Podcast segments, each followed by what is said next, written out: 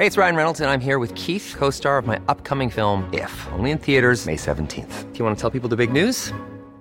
All right, I'll do. Sign up now and you'll get unlimited for $15 a month in six months of Paramount Plus Essential Plan on us. Mintmobile.com slash switch. Upfront payment of $45 equivalent to $15 per month. Unlimited over 40 gigabytes per month. Face lower speeds. Videos at 480p. Active Mint customers by 531.24 get six months of Paramount Plus Essential Plan. Auto renews after six months. Offer ends May 31st, 2024. Separate Paramount Plus registration required. Terms and conditions apply if rated PG.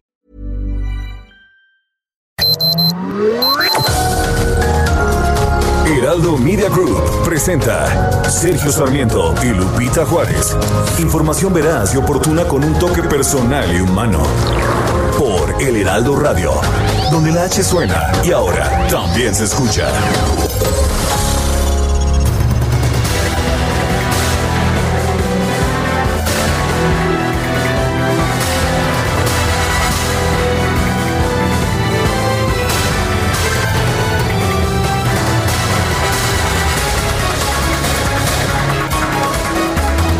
Donald Trump se convierte en el primer presidente en la historia de los Estados Unidos en, ser sometido a dos juicios políticos.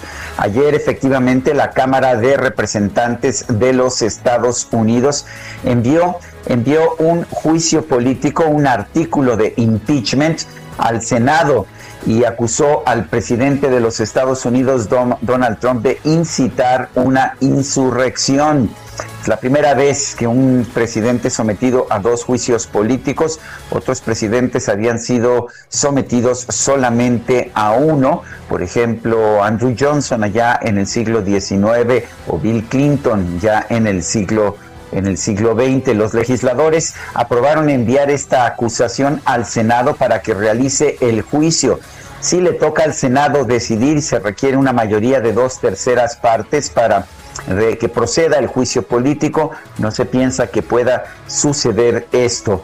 En total, 232 legisladores, legisladores, la enorme mayoría demócratas, pero con el apoyo de 10 republicanos, votaron a favor de iniciar el proceso al mandatario. Un total de 197 republicanos votaron en contra.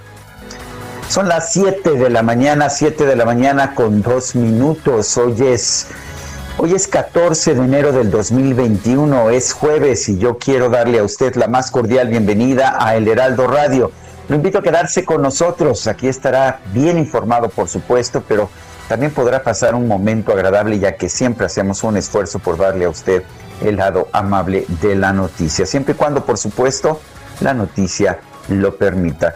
Guadalupe Juárez en cabina, que nos tienes esta mañana? Hola, ¿qué tal? Qué gusto saludarte, Sergio Sarmiento. Buenos días, amigos. Bienvenidos a la información esta mañana, información relevante que tiene que ver con las vacunas. La aplicación de la vacuna contra el coronavirus a nivel nacional comenzó ayer, luego de que llegó a México el quinto cargamento de Pfizer y BioNTech con más de 439 mil dosis que se distribuyeron a todos los estados del país.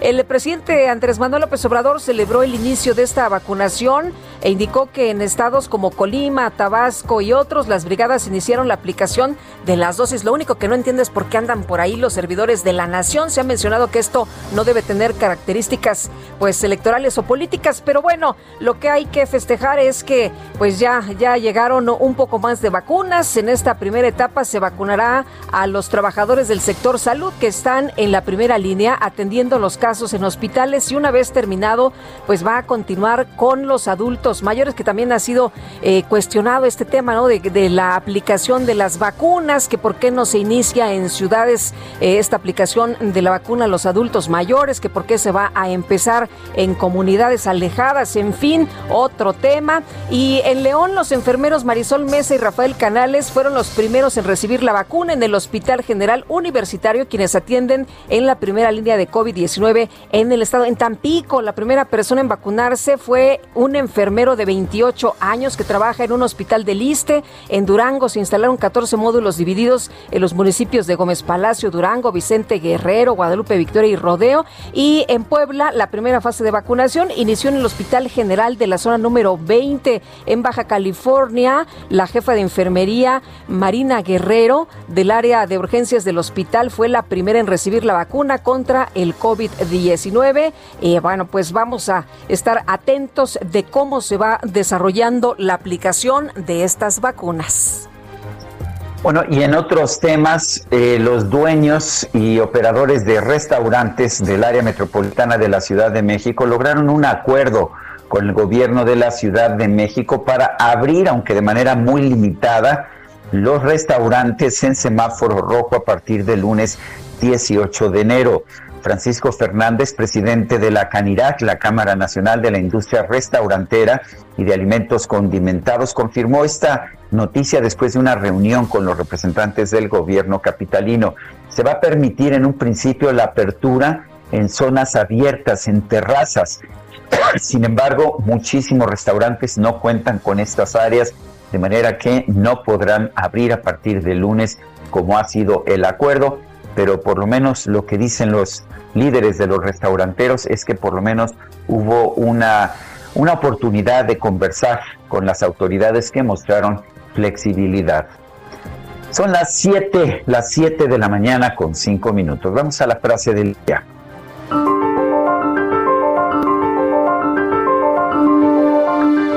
Desempleo, juicios hipotecarios, bancarrotas, la cura no es más gasto gubernamental, sino ayudar a los negocios a crear más empleos. Brian Sandoval.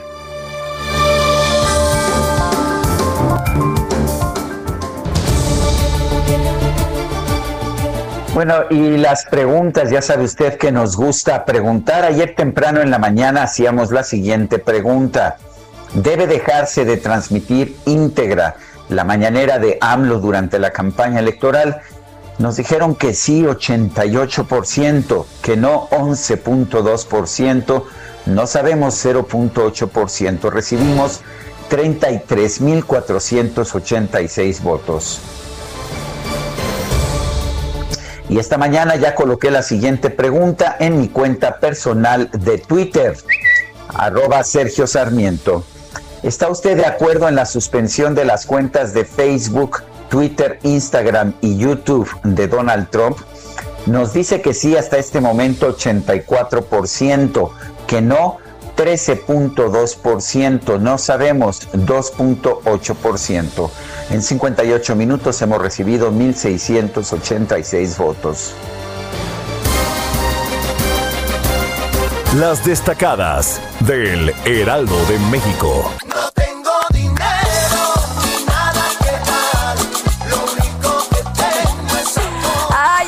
Pues aguanten, resistan, ya mañana, ya mañana llega nuestra Señora de la Luz, Citzel González. ¿Cómo te va? Muy buenos días. Lupita, Sergio, amigos, muy buenos días. Así es, no tengo dinero ni nada que dar.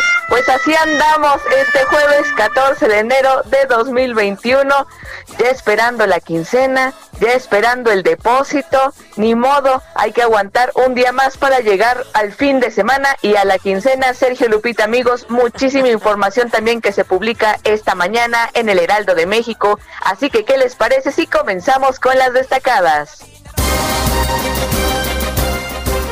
En primera plana, analizan en gabinete, plantea 4T tener redes propias para evitar la censura de Facebook y Twitter. Presidencia pide al CONACID y secretarías explorar alternativas de plataformas sociales. País, en penales buscan sanear contratos desde 2010 existen convenios para ocho empresas por 266 mil millones de pesos. El gobierno alista una demanda. Ciudad de México, en 2020 delitos bajan 32.8%. Carpetas de investigación por crímenes de alto impacto pasaron de 47 mil a 31 mil. Estados, Zapopan, mueren 13 por COVID en un asilo. Se desconocen las causas de los contagios. Derechos Humanos de Jalisco abrió una investigación. Orbe, impeachment, aprueban un segundo juicio político. El presidente Donald Trump fue acusado en la Cámara Baja de incitar a la insurrección. Buscan su inhabilitación. Meta en Bucaneros, impacto inmediato. El arribo de Tom Brady cambió el chip a los jóvenes por su liderazgo. Y finalmente, en mercados, comercio ambulante piden más conciencia. El nuevo presidente de la Coparmex, José Medina Mora, solicita reforzar el combate contra el virus. Lupita, Sergio, amigos, hasta aquí las destacadas del Heraldo. Feliz jueves. Cel, muchas gracias. Buenos días. Son las 7 de la mañana, 7 de la mañana con 9 minutos de este jueves 14 de enero del 2021. Ha estado larga la quincena, como dice nuestra compañera Itzel González, pero vamos a un resumen de la información más importante.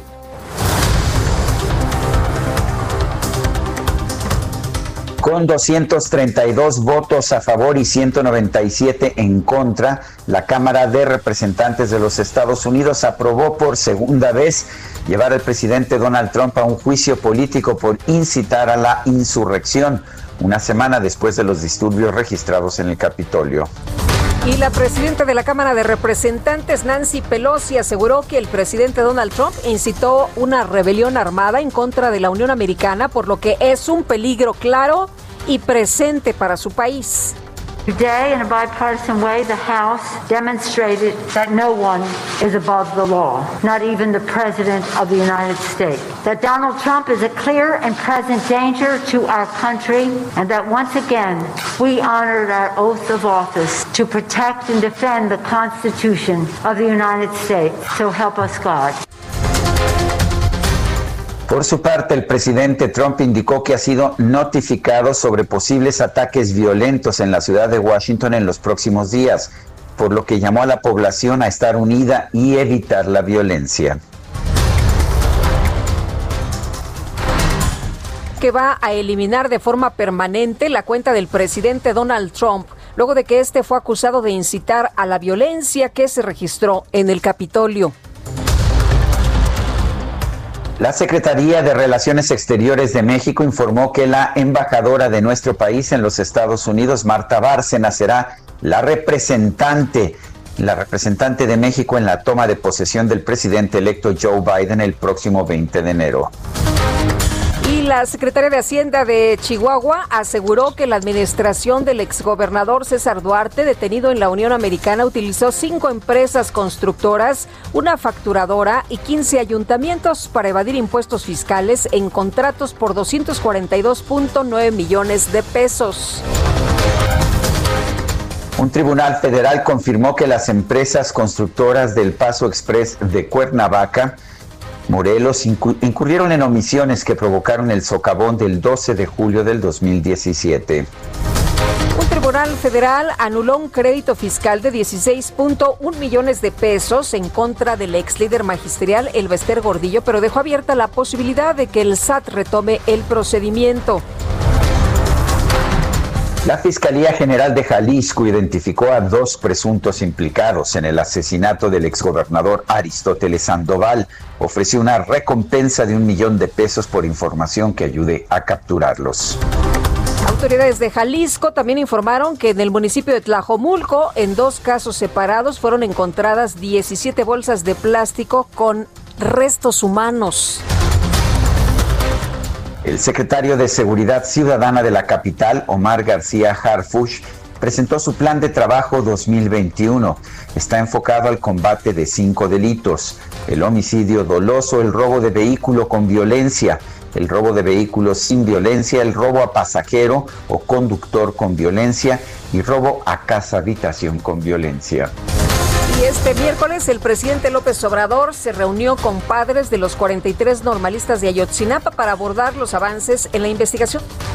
Los padres insisten en que hubo una participación activa de elementos del ejército mexicano, eh, se generaron documentos, se generaron videos, se generaron elementos de acervo probatorio necesarios para dilucidar lo que ocurrió y se considera que el ejército ha estado dosificando esa información, ha estado administrándolo, no la ha dado completa, digamos, floja en las investigaciones, es la parte que tiene que ver con el ejército mexicano, es, ahí creo donde está el talón de Aquiles de todo el conjunto de la investigación.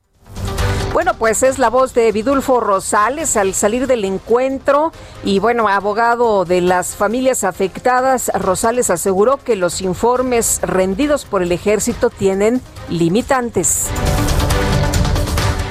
El presidente nacional de Morena, Mario Delgado, indicó que la postulación del senador con licencia Félix Salgado Macedonio como candidato al gobierno de Guerrero va a depender de lo que resuelva la Fiscalía General del Estado sobre las dos denuncias en su contra por presuntas violaciones.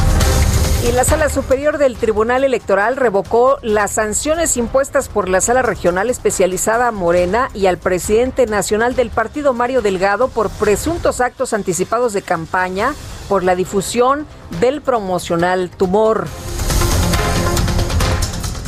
La unidad técnica de lo contencioso del INE solicitó a la presidencia de la República que informe si otorgó algún pago a los reporteros que acudieron a la conferencia mañanera del 23 de diciembre y que preguntaron sobre el próximo proceso electoral. Legisladores de Morena en la Comisión Permanente del Congreso aseguraron que la medida anunciada por el INE de suspender la transmisión íntegra de las conferencias mañaneras es una acción para callar al presidente López Obrador. En respuesta, la senadora del PAN, Alejandra Reynoso, aseguró que las ruedas de prensa del presidente muestran un 10% de información y un 90% de propaganda política. Las intervenciones de todos los días del presidente de la República han recibido el título eufemístico de conferencia. En realidad, todos lo sabemos, que están conformadas por un 10% de información y un 90% de propaganda. De ahí la propuesta del consejero presidente del INE en el sentido de que al partir del 3 de abril cese la difusión íntegra en medios. Y José Miguel Vivanco, el director de la División de las Américas de Human Rights Watch, consideró que la intención del presidente López Obrador de eliminar al INAI es una aberración ya que los organismos autónomos diferencian al México democrático del periodo dictatorial. El economista en jefe de Bank of America, Carlos Capistrán, advirtió que la eliminación de los organismos autónomos podría acelerar la pérdida del grado de inversión para México al debilitar la fortaleza institucional. Y al asumir la presidencia de la Confederación Patronal de la República Mexicana, José Medina Mora aseguró que durante su gestión va a tenderle la mano al gobierno federal, pero será crítico ante las acciones de las autoridades en contra del beneficio del país.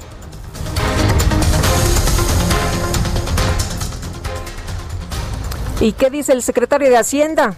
Pues sí, estábamos esperando a ver qué nos decía el nuevo, el nuevo presidente de la Coparmex. El secretario de Hacienda, Arturo Herrera, aseguró que, que haber dado apoyos fiscales en 2020 durante la crisis generada por la pandemia de COVID-19 fue un lujo que pocas economías pudieron darse. Y la Secretaría de Desarrollo Económico de la Ciudad de México informó que junto con la Asociación Mexicana de Salones de Fiestas y otros organismos del sector puso en marcha la campaña virtual Eventos Responsables para tratar de reducir las fiestas en la capital. El alcalde de Benito Juárez, Santiago Taboada, propuso que los restaurantes de la Ciudad de México atiendan en los establecimientos, ya que a pesar de que se ha prohibido esta práctica, no han bajado los contagios de COVID-19. Y la Coordinadora Nacional de Trabajadores de la Educación aseguró que a pesar de que Chiapas se encuentra en el color verde del semáforo epidemiológico, la entidad va a continuar con las clases a distancia, por lo menos, por lo menos hasta el 29 de enero. La Secretaría de Salud Federal informó que este miércoles se registraron 1.235 muertes por COVID-19. Ya nos estamos acostumbrando a que todos los días haya más de mil muertos en el país por COVID. Además, hay 15.873 nuevos casos confirmados.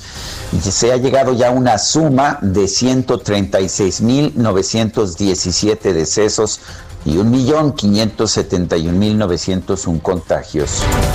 El subsecretario de Prevención y Promoción de la Salud, Hugo López Gatel, informó que hasta el momento 192.567 trabajadores de la salud han recibido la vacuna contra el coronavirus en todo el país. Los médicos que trabajan en el sector público, los médicos que trabajan en el sector privado, a ellos no les va a tocar la vacuna. El doctor López Gatel también informó que con corte al 12 de enero se han registrado 360 reacciones adversas a la vacuna contra el coronavirus, pero la mayoría han sido leves. Mike Ryan, el director ejecutivo de la Organización Mundial de la Salud para Emergencias Sanitarias, consideró que el segundo año de la pandemia podría ser más duro ante la forma acelerada en que se propaga el virus, especialmente en el hemisferio norte. Y en información deportiva, el Santos de Brasil venció 3 a 0 al Boca Juniors de Argentina para acceder a la final de la Copa Libertadores. Será una final brasileña ya que se enfrentará al Palmeiras también de Brasil. Son las 7 de la mañana, 7 de la mañana con 20 minutos. Sábado Distrito Federal. Sábado Distrito Federal.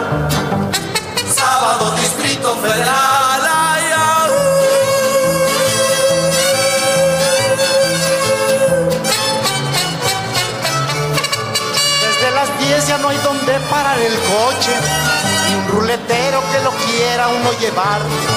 Llegar al centro, atravesarlo es un desmoche. Un hormiguero no tiene tanto animal. ¿Cómo decías, Guadalupe, que el gobierno de, del ex DF de la Ciudad de México va a tomar medidas para reducir el número de fiestas? Eso es lo que se dio a conocer. ¿Ah, sí? ¿Qué tal? Pues sigue siendo, ¿sabes qué, Sergio? Esto sigue siendo un desmoche, como dice Chava Flores. Eso nos decía Chava Flores, quien nació el 14 de enero de 1920, hoy hace 101 años.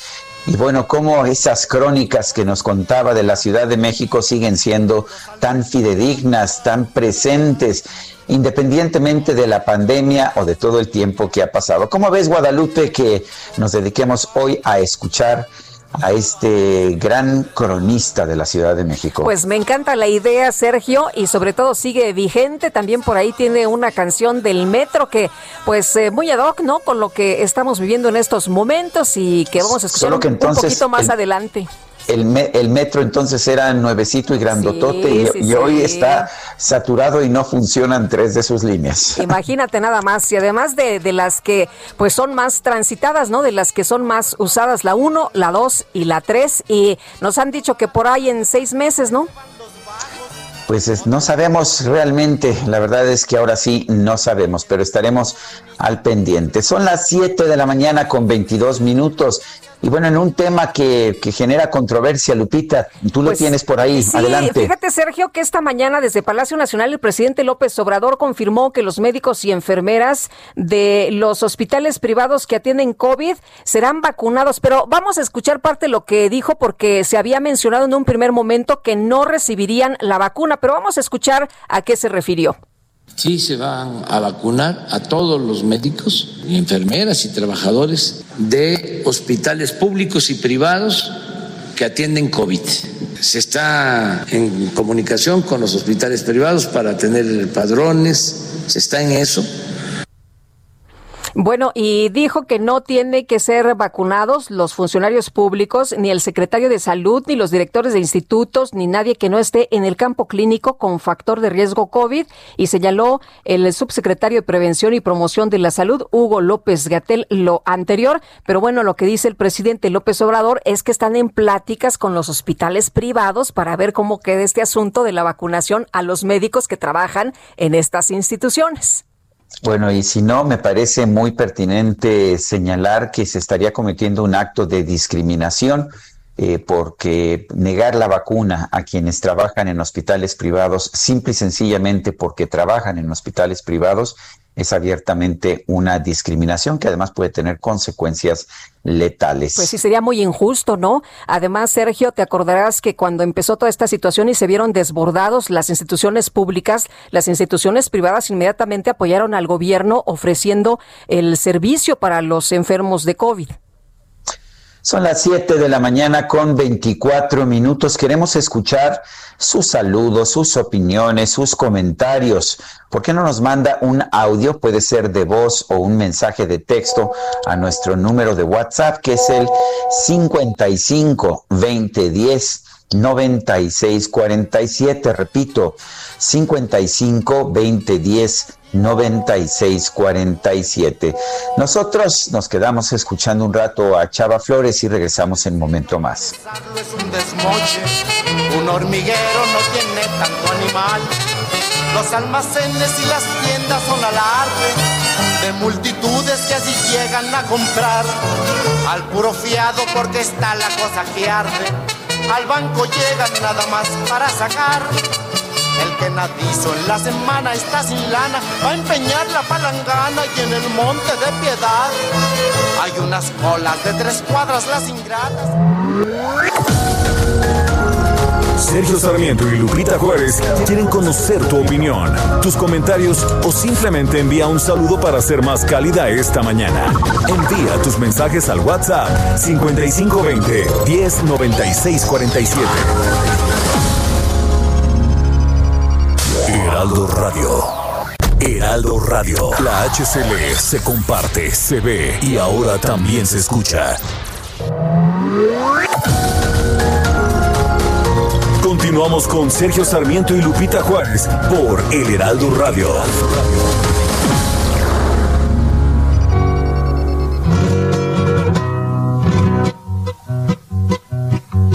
Adiós mi linda Tacuba, bella tierra tan risueña. Ya me voy de tu legaria, tu marina, tu pensil. Ya me voy, me lleve el metro por un peso hasta Tasqueña. Si en dos horas no regreso, guárdame una tumba aquí. Al bajar a los andenes escuché esta cantaleta. Al mirar llegar los trenes no se aviente para entrar. Si en 17 segundos no ha podido ni se meta, ni se baje la banqueta que se puede rostizar. Voy en el metro, qué grandote, idiote, qué diferencia del camión de mi compadre Gil. No, pues sí, qué, difer qué diferencia del camión de mi compadre, mi querida Guadalupe.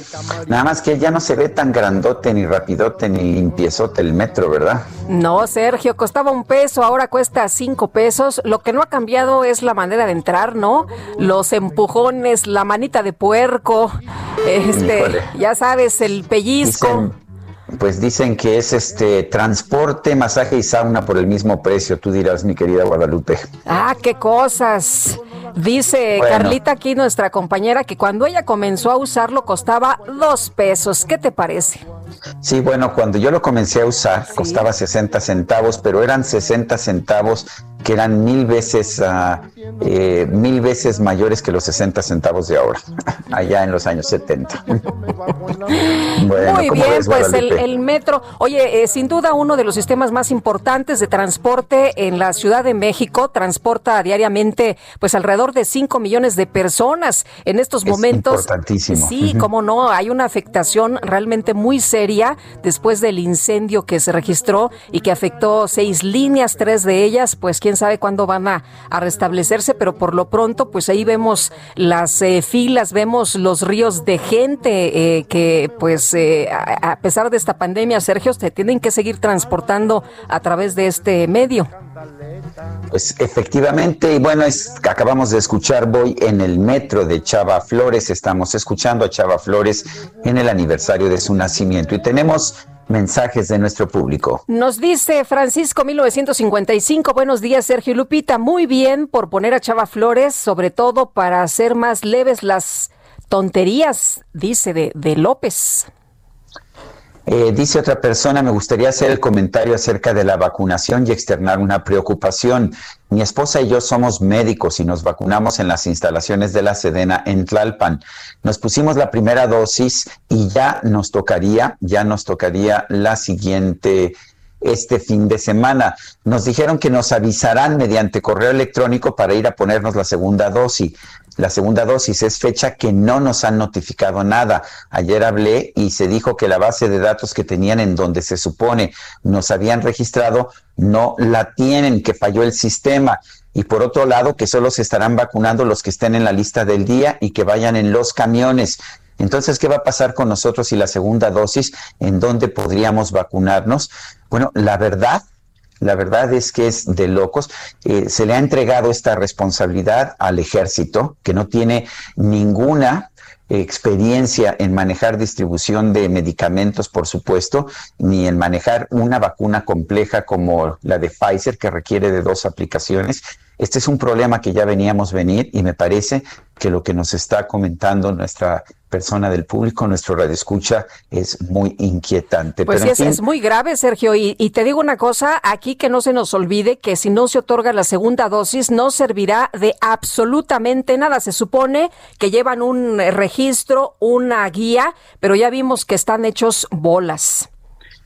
Adelante, Lupita, tenemos más información. Donald Trump se convirtió este miércoles en el primer presidente de los Estados Unidos, como ya le adelantábamos, en ser sometido dos veces a juicio político luego de que la Cámara de Representantes votara a favor de la acusación de incitar al asalto al Capitolio la semana pasada. Vamos a platicar y le agradecemos como siempre. Nos da gusto saludar al doctor Luis Ernesto Derbez, rector de la Universidad de las Américas Puebla y exsecretario de Relaciones Exteriores. Doctor, ¿cómo le va? Buenos días. Buenos días, Lupita. Buenos días, Sergio. Me da mucho, mucho honor estar en su programa. Gracias, doctor. Eh, doctor, cuéntenos, en, primer lugar, ¿es la primera vez que se hacen dos juicios políticos a un solo presidente? Pero ya sabemos que si esto lo vota el Senado, donde se requeriría para, para su consignación, para que realmente fuera destituido el presidente Donald Trump, dos terceras partes del voto, eso no hay forma de conseguirlo. ¿Tiene sentido iniciar este juicio político? Y lo digo eh, desde el punto de vista político, desde, desde cualquier punto de vista. Parece que es un desperdicio de esfuerzo y de recursos. ¿Qué opina usted? Bueno, primera cosa hay que recordar, en la votación pidiendo que se destituyera usando lo que se conoce allá como la modificación 25, en donde el vicepresidente pudo haber puesto a votación el gabinete la salida del presidente, fue aprobado por la, Casa de Representantes de Estados Unidos 223 votos a 205, eso fue el martes. El miércoles, Sergio, fue 232 a 197, es decir, 10 republicanos votaron a favor de que se le hiciera el juicio político al presidente Trump. ¿Por qué sí es importante? El presidente Trump sale en que seis días aproximadamente, le queda de hoy del 14 al 19, son seis días. Ya no tiene realmente mucho que hacer y lo importante es mantenerlo contenido para que no haga ninguna locura. Y en eso están trabajando muchas gentes. Pero Liz Cheney, que es la hija del ex vicepresidente de Estados Unidos en la época de George Bush, describió claramente por qué se debe votar. Dijo, se debe votar porque es un voto de conciencia y se debe hacer el juicio al presidente porque es un presidente que llamó a crear disturbios y que no detuvo la violencia cuando lo estuvo observando. Y por lo tanto, lo que está diciendo ella básicamente es, si creemos en la ley, si creemos en el orden, hay que enjuiciarlo y hay que encontrarlo culpable. ¿Qué va a pasar, Sergio? Bueno, va a salir ya, porque ya dijo el digamos, el que es el actual titular de la Cámara de Senadores y que es el que podría llamar a la Cámara de Senadores a esta votación, ya dijo que no va a llamarla, es un republicano. Y lo que va a pasar, por lo tanto, es que cuando regresen después de la toma de protesta del presidente electo Biden, va a continuar el juicio a el presidente Trump, porque se puede continuar. ¿Por qué es importante? Por ley, por orden, pero también para dar un ejemplo a todas las personas que piensen llegar a la presidencia, que este tipo de acciones, ir en contra de la ley, no les será perdonado. Y en ese sentido, Sergio, yo creo que tiene muchísimo sentido que continúen, que hagan el juicio y verdaderamente que lo encuentren como es culpable. Y a través de esa votación en el Senado, que yo creo que la probabilidad va a crecer una vez que ya no sea presidente, esa votación en el Senado lo que permitiría es dejar muy en claro el tipo de país que es Estados Unidos, donde la ley, donde el orden se respeta a todos los niveles, incluyendo la presidencia de esa nación. Doctor, mucho se ha mencionado de la fortaleza de las instituciones allá en los Estados Unidos. Se habla de que las personas van y vienen y que esto nos ha demostrado que una sola persona pues no puede eh, modificar eh, las cosas en ese país y que las instituciones pues han salido eh, adelante y que se ha demostrado que son pues instituciones muy fuertes. Así es, Lupita, pero también demostró que si no hay cambios en la manera como se hace la distribución de la riqueza en esa nación, si no se atiende la queja de toda la gente que se siente no atendida por el sistema tanto económico como social de ese país, si no se atienden estos enojos que hay todavía que dividen clases sociales y además también el racismo que existe todavía en esa nación, eh, las instituciones resisten pero se ponen a prueba y en esta ocasión, Lupita, la prueba fue muy dolorosa. Eh, eh, lo que vimos de entrar al Capitolio, a esa turba, el ver la manera como hay gente dispuesta a matar, a asesinar, a crear realmente un incidente violento, lo que estamos observando el día de hoy con el riesgo en la toma de protesta del presidente Biden y las medidas que están teniendo que tomar de seguridad, manda un mensaje. Ciertamente funcionan las instituciones en Estados Unidos, pero tienen que ser renovadas y tiene que ser renovado sobre todo lo que es una distribución mucho más equitativa de la riqueza que hay en ese país. Doctor Derbez, el gobierno de México, el presidente de México decidió no comentar sobre el tema, dijo que este es un tema interno de los Estados Unidos. Eh, de hecho, su única preocupación fue la censura en redes sociales al presidente Donald Trump. Mi pregunta es, ¿realmente es una intervención de México en los asuntos internos de Estados Unidos el comentar o cuestionar lo que algunos han visto hasta como un intento de golpe? No, Sergio, yo ahí creo que el presidente estuvo mal aconsejado. El sistema diplomático mexicano siempre ha dejado muy en claro que hay una serie de valores que la diplomacia mexicana, que en México como nación, respalda. Somos de los que creamos la Organización de Naciones Unidas como país. Por lo tanto, no solamente creo yo que era necesario hacer un pronunciamiento, sino que era obligado, porque lo que estaba en riesgo en Estados Unidos era el Estado de Derecho, lo que estaba en riesgo en Estados Unidos eran la democracia y las instituciones democráticas que mantienen a ese país como democracia. Y la democracia es un valor en el sentido de régimen político que nosotros también consideramos valioso y que debemos defender. El presidente debería haber dicho tranquilamente que el acto en sí, el acto de violencia, el instigar del presidente de los Estados Unidos, defendiendo de acuerdo a una filosofía en la que creemos, que es un régimen democrático de gobierno. El presidente estuvo mal aconsejado, en mi opinión. Eh, creo que lo que necesita es hacer una revisión junto con el cuerpo diplomático de qué representa realmente lo que está en nuestra constitución. Porque la gente confunde la doctrina Estrada con eh, lo que dijo Benito Juárez y son dos cosas distintas.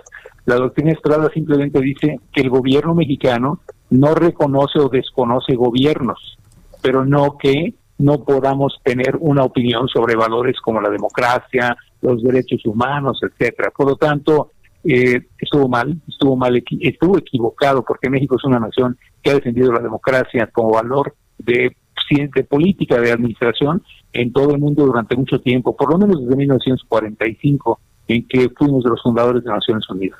Eh, doctor, ¿qué le espera a Donald Trump que eh, ya no pueda postularse para ningún cargo político? ¿Esto es lo que eh, sigue ahora para, para su carrera? Así es, Lupita, y por eso es importante que lo declaren culpable, porque declarado culpable lo van a sacar de la jugada. Pero usted hizo un comentario y yo voy a decir mi opinión, esto es mía personal. Sí. ¿Qué esperaría yo que le esperara al señor Trump? La cárcel. Yo creo verdaderamente que ese hombre abusó no solo del poder, sino que lo utilizó para su beneficio personal. Esto va a quedar al descubierto. Ya tiene una serie de demandas también por cuestión de sus negocios en el estado de Nueva York. Y lo que usted va a ver, lo que todos vamos a ver, yo espero, es una cadena de juicios que lo van a mantener al borde de la cárcel. Y lo que yo esperaría es que el sistema de leyes de Estados Unidos con documentación correcta demuestre los fraudes, el abuso de poder que hizo este hombre en beneficio de su negocio y por lo tanto que sí acabe en la cárcel. Muy bien, pues doctor, le agradecemos como siempre que pueda platicar con nosotros. Muchas gracias. Al contrario, Lupita, Sergio, muchas gracias por tener en su programa. Un abrazo a todos sobre todo. Hasta luego, muy buenos días. Luis Ernesto Derbez, rector de la Universidad de las Américas, Puebla y exsecretario de Relaciones Exteriores. Y vamos a hablar ahora sobre este tema con Larry Rubin, el representante del Partido Republicano en México. Larry Rubin, siempre es un gusto platicar contigo. ¿Cómo estás? Muy bien, Sergio. Muy buenos días, Lupita. Hola, ¿qué tal? por la invitación. A ver, el, la, Cámara de Representantes con un voto preponderantemente demócrata, pero con algunos republicanos votó por aplicar un nuevo juicio político en contra de Donald Trump. Este tiene que pasar al Senado. Eh, Mitch McConnell, quien es el, el, líder de los republicanos en el Senado, ha dicho que, pues, que no se va a reunir por adelantado el Senado. Esto quiere decir que el presidente Trump va a terminar su mandato, pero no ha descartado que se continúe el juicio, incluso votar por un juicio político, eh, votar a favor de, la, de la condenación de Donald Trump, lo cual le impediría ser candidato en el futuro. ¿Qué opinas y qué tan divididos están los republicanos en este tema? Gracias, Sergio. Pues mira, la realidad es que eh, para que para que el, Senado pudiera, eh, en, en, efecto, eh, votar para para condenar al presidente Trump es totalmente poco probable. No necesitan 17 republicanos, lo cual no va a pasar en el Senado, y esto entonces indicaría que Donald Trump pues no va a ser enjuiciado por el Senado, pero no, no nada más eso, sino la pérdida de tiempo y de enfoque a la administración de Joe Biden en su inicio es eh, creo que lo que va a, hacerlo más difícil. ¿no? Eh, definitivamente esta estrategia de Nancy Pelosi eh, también eh, recae en una estrategia pues para sacarlo porque es un eminente jugador político en, en, los próximos años y, y definitivamente de un de, de, un de una vendetta personal que ha tenido Nancy Pelosi con el presidente ya desde hace tiempo. Entonces, poco probable que el Senado lo, lo, eh, lo enjuicie. Eh, de igual forma, pues eh, esto provocará que, que, que, al contrario, Donald Trump se vaya fortaleciendo en los próximos años y yo creo que sí lo vamos a ver en el 2024 como un candidato viable a la presidencia de Estados Unidos. Larry, entonces tú sí ves un muy buen futuro para Trump y no la cárcel como se ha mencionado. Definitivamente no va a ser la cárcel, ¿no? O sea, eh, eh, naturalmente eh, Donald Trump ha ganado pues a muchos enemigos y ellos quisieran verlo en la cárcel, pero pero no hay nada para condenarlo, ¿no? lo que lo acusaron incitación a la violencia no está ahí.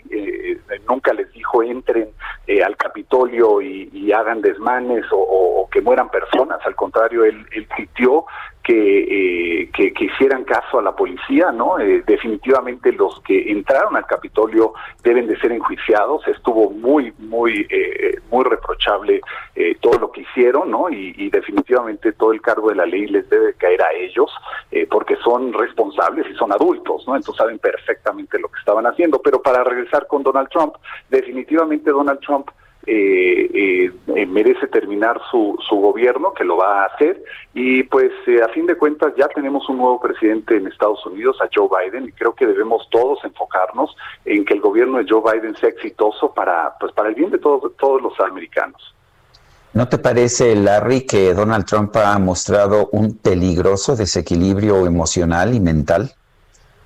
No, definitivamente no, ¿no? Eh, yo, creo que el, presidente ha traído eh, pues muchos beneficios a los norteamericanos, ¿no? Eh, hay eh, la reforma fiscal, todos los temas que, que, el, que el presidente ha beneficiado a los norteamericanos. Entonces, un desequilibrio creo que es una exageración, pues obviamente de la oposición, ¿no? Que siempre va a buscar desestimar al presidente Donald Trump. es una persona como todas, ¿no? Con emociones y él tiene emociones fuertes, pero pero totalmente creo que Donald Trump eh, se irá del gobierno y, y, el tiempo dirá pues eh, eh, qué tan buen presidente fue de Estados Unidos, pero es la oposición está eh, enardecida porque no ganó como quisiera haber ganado eh, en estas elecciones y como se estimaba que iba a ganar, ¿no? Y a fin de cuentas Donald Trump se va con eh, casi 75 millones de votos de estadounidenses que, que, creen en, en, su gobierno, ¿no? Y eso es lo que Joe Biden tiene que enfocarse a, a, trabajar también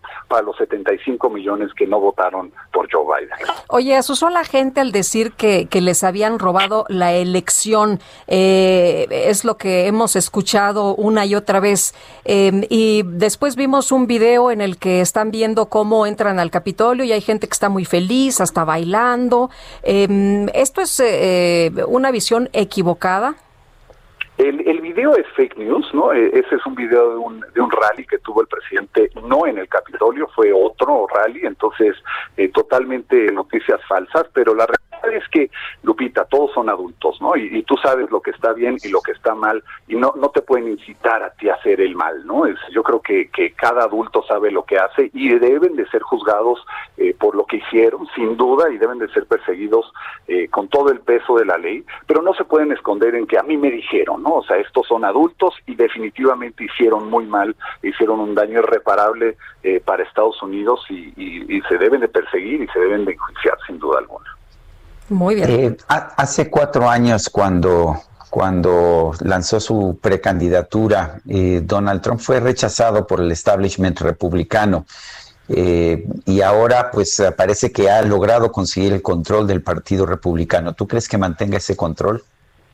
Pues mira, el tiempo lo va a decidir definitivamente hay nuevos cuadros que quieren participar en, en, en, eh, los en las altas esferas de gobierno. Eh, veremos los próximos años cómo eh, se va conjugando todo, ¿no? Hay, hay muy buenos líderes que, que, pues, que también buscarán la presidencia y Donald Trump sin duda va a ser uno de los candidatos, seguirá siendo un actor político muy relevante en los próximos años y, y, y sin duda pues veremos si también él quiere en cuatro años eh, seguir eh, la, la, candidatura o no, ¿verdad? A lo mejor quiere apoyar a alguien más, pero eso pues eh, el tiempo lo dirá sin duda alguna, Sergio. Larry Rubin, representante del Partido Republicano, Republicano en México, gracias por hablar con nosotros. Al contrario, Sergio Lupita, muy buenos días. Igualmente, buenos días. Y vámonos ahora con Mónica Reyes. Muy buenos días, amigos. Sergio, Lupita, qué placer saludarlos. Pues, ¿qué creen? Como siempre nos gusta darles buenas noticias. Hay tratamientos que nos ayudan al rejuvenecimiento, a qué hacer con nuestro organismo para tener un cóctel, una bomba de antioxidantes y que se reflejen en el exterior. Pausazo, ¿cómo estás? Bienvenida, qué guapa. Hola, Moni, ¿cómo estás? Así es, pues a todos nos encantaría vernos súper jóvenes y sentirnos jóvenes. Pero yo les tengo una buena noticia porque esto ya se puede hacer realidad, porque llegó a México el famoso tratamiento Suizo anti-vejez. ¿Y qué es esto? Esta es una potente bomba de antioxidantes que promueve un rejuvenecimiento, pero de adentro hacia afuera. ¿Y qué va a hacer? Va a retroceder pues va a retrasar el proceso de envejecimiento y no solo nos vamos a ver jóvenes, sino vamos a tener más energía, sin marcas del tiempo y nuestro organismo va a funcionar al 100, todos nuestros órganos y nuestros tejidos van a funcionar muchísimo mejor y nos vamos a sentir como quinceañeras, mi moni. Así que marquen en este momento al 800 23 mil 800 23 mil porque si marca en este momento, usted se va a llevar este tratamiento completamente gratis. Se lo vamos a regalar porque queremos consentirlo queremos que estén súper sanos en esta época y en esta temporada que está tan complicado, mi Moni. Así que si marca en este momento el 800 23 mil se lo lleva gratis. Solamente tiene que pagar los gastos de manejo y envío y se lo dejamos en la puerta de su casa. Porque con este maravilloso tratamiento que es esta fórmula suiza, va a recuperar su energía, va a estimular el rejuvenecimiento de la piel. Le vamos a decir bye bye a las arrugas, a las manchas, a la flacidez. Vamos a limpiar la sangre, Moni, y nos vamos a sentir 10 años más jóvenes y lo vamos a lucir. Así que marque en este momento al 800 23 mil porque si marca ahorita se lo lleva completamente gratis, se lo vamos a regalar, solamente paga los gastos de manejo y envío. Este tratamiento cuesta dos mil, pero hoy se va gratis para todos ustedes, mi Moni. Muy bien, pues a marcar, hay que lucir y vernos y sentirnos y estar 10 años menos. Pau, muchísimas gracias. Muchas gracias a ti, Moni. Continuamos. Y vámonos a Ecatepec con Alan Rodríguez. Adelante, Alan. Hola, ¿qué tal amigos? Muy buenos días. Me encuentro en estos momentos en el cruce de la avenida Boulevard de los Aztecas y Adolfo López Mateos en la colonia Ciudad Azteca, donde se encuentra ubicado el módulo Un Respiro para Ecatepec. Este eh, se trata del programa en el que se prestan tanques de oxígeno y se hacen las recargas para todas las personas que lamentablemente se encuentran atravesando por problemas a la complicación de su salud derivados del COVID-19. Esta mañana ya podemos observar aproximadamente 40 personas formadas y el trámite es bastante ágil. Únicamente hay que presentar credencial de lector de la persona que se encuentra enferma, un comprobante de salud en el que cual se solicita la receta del oxígeno, además de la prueba en positivo para COVID-19. Además de esto, hay que presentar comprobante de domicilio y el trámite es completamente gratuito, tanto la recarga como el préstamo de oxígeno, de tanques de oxígeno. Por lo pronto es el reporte que tenemos desde esta zona del Estado de México. Muy bien, Alan Rodríguez, gracias. Muy buen día, estamos al pendiente. Son las 7.54. Nuestro número para mensajes de voz o de texto en WhatsApp es el 55 2010 96 47. Guadalupe Juárez y Sergio Sarmiento estamos en el Heraldo Radio. Regresamos. Ya me voy, me lleve el metro por un peso hasta Tasqueña. Si en dos horas no regreso, guárdame una tumba aquí. Al bajar a los andenes escuché esta cantaleta. Al mirar llegar los trenes no se aviente para entrar. Si en 17 segundos no ha podido ni se meta, ni se baje la banqueta que se puede rostizar. Sergio Sarmiento y Lupita Juárez quieren conocer tu opinión, tus comentarios o simplemente envía un saludo para ser más cálida esta mañana. Envía tus mensajes al WhatsApp 5520 109647. Heraldo Radio, la HCL se comparte, se ve y ahora también se escucha.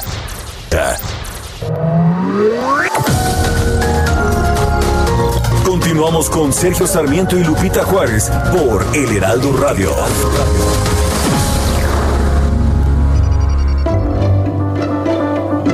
Este 14 de enero se celebra la fundación del Conservatorio Nacional de Música, el cual abrió sus puertas en la década de 1860, cuando un grupo de amigos de diferentes disciplinas, como médicos, empresarios, escritores y abogados, se reunieron en torno al pianista Tomás León para hablar sobre la vida del país y sobre todo en lo referente al arte y a la música. El compositor Melesio Morales luchó para que su compañía pusiera en escena la ópera Hildegonda, con lo que se ganó el apoyo del público y el grupo decidió constituirse en una asociación formal para garantizar la dignificación de la profesión musical por medio de un conservatorio. De ese modo, el 14 de enero de 1866 se constituyó en asamblea la Sociedad Filarmónica Mexicana, en cuyas funciones primordiales estaba la fundación de un conservatorio, el cual se abrió el 1 de julio de 1866 en una casa que había sido sede de la Academia de Música del padre Agustín Caballero, quien además fue nombrado como director. El Conservatorio Nacional de Música también fue la primera escuela en la que una mujer podía obtener un título profesional, al integrarse la Academia de Música y Dibujo para Señoritas que dirigía la maestra María de la Luz Oropesa. Pues señor, resulta que Espergencia 15 años cumplió y hasta hoy que va a cumplir los 30 se le festejó. Pero en fin, hicieron el gran baile ahí en casa Noemí, porque ahí, como en la sala grande, pues dijo que sí, sea por Dios que vengan chambelanes y damas de honor. Sofanor se trajo los galanes de allá de Escandón y Leonor que trae 15 muchachas, Dios mío, ¿qué pasó? Nadie quiso ensayar vals, puro arrimes de pata, de cachete y vamos a ir. El día del baile llegó. La vecindad Ay. Guadalupe, es que nos piden no hacer fiestas, pero pues ni modo que no le dé a mi espergencia su baile de 15 años. ¿no? Oye, ¿no? Y además, si ya tiene 30 años y, y quería festejar los 15, qué barbaridad, pues ya era justo, ¿no? Ya era justo, o sea que pues ni modo, hay cosas que hay cosas que se pueden y hay cosas que no se pueden, como Pues diría sí, el clásico. nosotros estamos guardando todas las tandas para los 15 de nuestra querida Jolie, de nuestra Angelina Jolie. Ah, Angelina va a cumplir este... sus 15. Angelina va a cumplir ya sus 15. Pero como no le Bueno. pudimos hacer la fiesta cuando tenía 15, pues nos esperamos otros añitos, ya sabes. Otros añitos, bueno, entonces me voy comprando mi traje de chambelán. Me parece que sí. que sí. Bueno, pues está bien, pero tenemos mensajes de nuestro público. Estamos Fíjate escuchando a. Chava Flores Amy, y estamos escuchándolo. Estamos escuchándolo en el aniversario número 101 de su nacimiento. Adelante, Lupita. Eh, Héctor Pureco nos pedía esta de los 15 de Espergencia. Dice, no puede faltar cuando escucha uno a Chava Flores. Oye, fíjate que tengo un amigo austriaco que se llama Ernst Conrad y no sabes cómo canta las de Chava Flores, ¿eh? Es Híjole. una sensación. Bueno, dicho lo anterior, vamos con Amy Shehoa. Dice, hablando de política y redes sociales, nunca imaginé ver en acción la paradoja de la tolerancia de Popper, este filósofo, por cierto, austriaco Karl Popper. Para mantener una Karl Popper, sociedad, una sociedad tolerante, esta debe ser intolerante con la intolerancia. Qué tiempos extraños, saludos cariñosos. Dice Patricia, hola, buenos días, tengan ustedes saludos para amenizar la mañana desde Tequisquiapan, Querétaro. Buen día, Sergio y Lupita. Mi nombre es José Luis Márquez. Opino que el señor López Obrador quiere empezar la vacunación en zonas rurales, aunque el riesgo de contagio sea bajo al no haber alta concentración de personas, porque quiere comprar votos para Morena de estas personas en condiciones críticas. Ellos son mexicanos más fácil de convencer por su vulnerabilidad socioeconómica y cultural. Muchos saludos. Ah, qué, qué señor José Luis Márquez tan mal pensado. Uy, bueno, son lo, lo que sí puedo decir es que lo que recomiendan los especialistas en salud es que se empiece a vacunar en las ciudades, que es donde hay un mayor número de contagios. Son las 8 de la mañana con 4 minutos. El pronóstico del tiempo. Sergio Sarmiento y Lupita Juárez. Javier Rodríguez, meteorólogo del Servicio Meteorológico Nacional de la Conagua. Adelante con tu información. Hola, ¿qué tal? Muy buenos días, Sergio. Muy buenos días, Lupita del auditorio. Les comento que durante este día se prevé una disminución en la probabilidad de lluvias en la mayor parte del territorio nacional. No obstante, la masa de aire frío que está asociada al frente número 26 comenzará a modificar sus características, es decir, comenzará a dejar de ser tan fría. Aún así, a esto, aunado a un canal de baja presión sobre el sureste de México, va a generar estos chubascos que les comentaba, principalmente para la región sureste de México, así como en la península de Yucatán. Se prevé viento de componente norte en el Istmo y en el Golfo de Tehuantepec. Y para el final de este día, se prevé el ingreso de un nuevo frente frío por el noreste de México, el cual va a originar vientos muy importantes, principalmente para Coahuila, para Nuevo León y Tamaulipas. Estos vientos con rachas de hasta 60 a 70 kilómetros por hora y posible formación de tormentas. Hay que estar atentos a estas condiciones. Finalmente, aquí para la Ciudad de México se tiene previsto un pronóstico de una temperatura máxima entre los 20 y 22 grados centígrados, así como una temperatura mínima entre los 6 y 8 grados centígrados, con condición de cielo medio nublado durante el día y probabilidad de algunas lluvias aisladas durante la tarde. Hasta aquí el reporte. Muy buenos días. Bueno, pues muchas gracias por esta información, Javier Rodríguez. Excelente día para todos.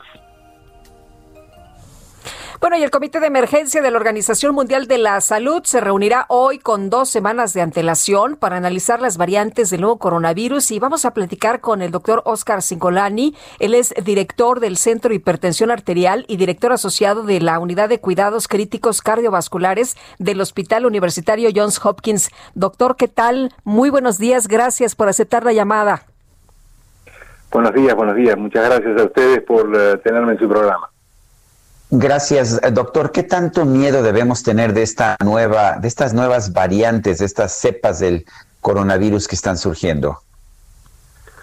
Bueno, nosotros sabemos que este coronavirus está contagiando de una manera sin precedentes, de una manera mucho más rápida que antes, y al mismo tiempo en distintos países se han detectado variantes, eh, mutaciones de estos virus, con lo cual, lógicamente, eh, para tomar medidas eh, preventivas. Hay comités que están investigando activamente estas variantes para ver si realmente eh, sabemos que estas variantes están relacionadas con un aumento en el contagio y lo que queremos estar seguros es de que estas variantes nos van a influir en la inmunidad previa que hemos tenido, que hemos desarrollado los que se han infectado o los que hemos estado vacunados, ¿no es cierto? Así que hay eh, mucha actividad en torno a esto, no hay que entrar en pánico eh, todavía porque no hay ninguna prueba de que estas eh, mutaciones realmente interfieran con la inmunidad, pero sí parecerían que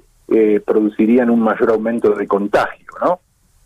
Eh, doctor, además de, lo, de lo que nos señala de que es más contagioso, ¿qué pasa con las eh, personas? Se ha mencionado en algunas, eh, en, algunas ocasiones que el contagio es ahora también para niños y para adolescentes, que en la otra variante pues no se tenía. ¿Esto es así? Bueno, e, esto todavía no hay pruebas definitivas pero lo que al, ver mayor cantidad de contagio hemos visto que sí, hemos visto mayor niños eh, con casos, pero todavía siguen siendo con enfermedades leves. Hay algo que hay que aclararle a la gente y a la población, porque inicialmente se dijo que, que esta cepa no era más eh, grave, sino que se contagiaba más. Y la realidad es que no producen hasta ahora, no hay evidencia de que esta cepa produzca una enfermedad más grave en cada persona, pero lógicamente al ser más contagiosa y al haber más cantidad, mayor cantidad de gente que se contagia, vamos a ver mayor cantidad de casos, va a aumentar la cantidad de hospitalizados y por supuesto vamos a ver más niños eh, y menores con, con, con enfermedad. Eso no quiere decir que la enfermedad tenga una apetencia especial por los niños. Sí estamos viendo un traslado a pacientes más jóvenes, pero eso es por motivos obvios, porque el virus se, se expande más, la gente mayor se cuida más y se queda más en sus casas, y por ende la distribución hoy se ha movido hacia edades menores, ¿no? Eh, doctor Singolani, ¿tenemos forma de saber si la actual vacuna, las vacunas que se han desarrollado, son eficaces contra las nuevas cepas? Sí, tenemos forma y se está estudiando. De hecho, eh, eh, activamente eh, todas las compañías que están, casi todas las compañías, sé que las dos vacunas de acá, de Pfizer y Moderna en Estados Unidos, están realmente atentos y tratando de monitorear a los infectados y ver si realmente la vacuna de una manera activa, ¿no? Monitoreando las mutaciones y esta vacuna es activa ante la buena cepa, hasta, hasta la nueva cepa. Hasta ahora se cree que sí, puesto que la, la, la proteína S que produce, la proteína esta del SPIC, produce la vacuna, es una proteína entera que en realidad no tendría por qué afectarse ante estas pequeñas mutaciones que ha surgido el virus, pero se está activamente eh, investigando. Y la ventaja que tienen estas vacunas es que rápidamente, en el supuesto caso que hubiese una mutación, rápidamente, en días o inclusive semanas, se podría transformar eh, eh, esta vacuna, estoy hablando de una situación que no es feliz y no queremos que se sea, pero son, son vacunas que fácilmente se podrían adaptar a una nueva cepa en el caso de que en el futuro eh, esto pudiese ocurrir. doctor, nos siguen llegando mensajes de estos remedios mágicos, vaporizaciones, agua caliente, la semana de la vaporización con eucalipto y no sé cuántas cosas más. Mucha gente sigue creyendo en remedios mágicos. ¿Qué tanto daño nos hace esto para propagar el virus? Yo creo que hace muchísimo daño, porque la gente, y es lógico que la gente deposite esperanzas en en medicamentos que no están totalmente probados, pero tenemos que ser muy cautelosos, porque al mismo tiempo la población está muy cansada de las medidas de prevención, del uso de máscaras, y el temor de los médicos, de nosotros, del personal de salud, los que estamos este, siguiendo esta pandemia desde un comienzo, es que la gente confíe demasiado en terapéuticas que no están probadas y relajen otras medidas que sí están probadas que previenen la, el contagio y la enfermedad. Eh, hay hay, hay algunas, eh, eh, algunos medicamentos, algunos tratamientos que no tienen ningún asidero científico y que han estado contraindicados y que hay mucha gente que lo está usando y hay otros que por ahí son prometedores, pero que tampoco aún se han hecho estudios randomizados, prospectivos, correctos para ser definitorios. Así que yo creo que la población tiene que hoy por hoy seguir las medidas indicadas por el personal de salud, por organismos competentes y no entrar en, en el folclore de los medicamentos mágicos que pueden hacer relajar otras medidas que sí son efectivas. Muy bueno, bien. pues Pues doctor, muchas gracias por platicar con nosotros esta mañana. Muy buenos días. No, buenos días y muchas gracias a ustedes. Son las 8 de la mañana con 12 minutos. En su conferencia matutina de este miércoles, el presidente Andrés Manuel López Obrador dijo que buscará mejores condiciones contractuales con las empresas que manejan prisiones en nuestro país. Saskia Niño de Rivera es directora de la organización Reinserta. Eh, Saskia, gracias por hablar con nosotros esta mañana. ¿Cómo estás? Al contrario, Sergio, con gusto estar esta mañana con ustedes. Lupita, mucho, mucho gusto. Gracias, Saskia. Muy buenos días. Saskia, durante mucho tiempo eh, se daba por hecho que el Estado, los gobiernos tenían que manejar las cárceles. Lo que vimos, eh, vimos un movimiento que empezó en los Estados Unidos en que se subcontrataron estas, est los manejos, las administraciones de las cárceles con instituciones privadas, con empresas privadas. Esto se ha hecho también en México. Eh, desde el punto de vista de una organización como la tuya, Reinserta, que pues que se interesa mucho por el tanto por el bienestar como por la posibilidad de reinserción social. ¿Cómo has visto este experimento? Eh, mira, primero que es importante que veamos que la situación en Estados Unidos es muy distinta a la de México. En Estados Unidos tienen cárceles privatizadas, nosotros tenemos APPs, que son cárceles semi-privatizadas. Y eso quiere decir que digamos que hay ciertas partes que se privatizan del penal y que hay otras partes que siguen dependiendo del gobierno. La realidad es que cuando el presidente Calderón empieza la guerra contra el narco y empieza a haber un aumento en la población penitenciaria, cosa que ha, que ha ido en aumento hasta hoy, eh, se dieron cuenta que tenían que mejorar las cárceles del país. Las cárceles llevan, hay cárceles que se hicieron hace 80 años, 60 años, 50 años, que no se les ha metido, pero ni pintura. Entonces, crear cárceles de cero iba a ser muy complicado y muy costoso para el gobierno. Entonces se implementó esta figura de APP, que es esta semi-privatización, donde quien pone el dinero para la construcción de cárceles que realmente funcionen como deberían de funcionar, de máxima seguridad, de mediana seguridad y de baja de seguridad, donde se puedan llevar a cabo cuestiones de reinserción social, se implementó con, con, con Calderón. A lo largo de Calderón y con Peña especialmente, se entregaron varias de estas cárceles. Aquí tenemos una realidad que no es todo blanco o negro. Hay muchos, muchos aristas en las APPs. Uno, la realidad, y hay que decirlo, el presidente tiene razón, sí hay mucha corrupción en el sistema penitenciario de este país. Nada que no sepamos, que llevamos diciendo durante años. Pero los contratos que tienen el gobierno con ciertos empresarios llegan a estar inflados hasta un 1.500%, aparte de que se hicieron asignación directa. Sí son penales que son la locura. Lo que yo les cuente de estos penales, quienes no los hayan caminado o, o en coche, porque por ejemplo el CPC-16 no lo puedes caminar, tienes que subirte el coche e ir de un módulo a otro módulo este, en coche de lo grande que es. Son penales de primer mundo realmente y somos muy afortunados de tener penales así en México. Sin embargo, los costos son demasiado elevados y la diferencia entre los penales federales y los penales estatales es abismal.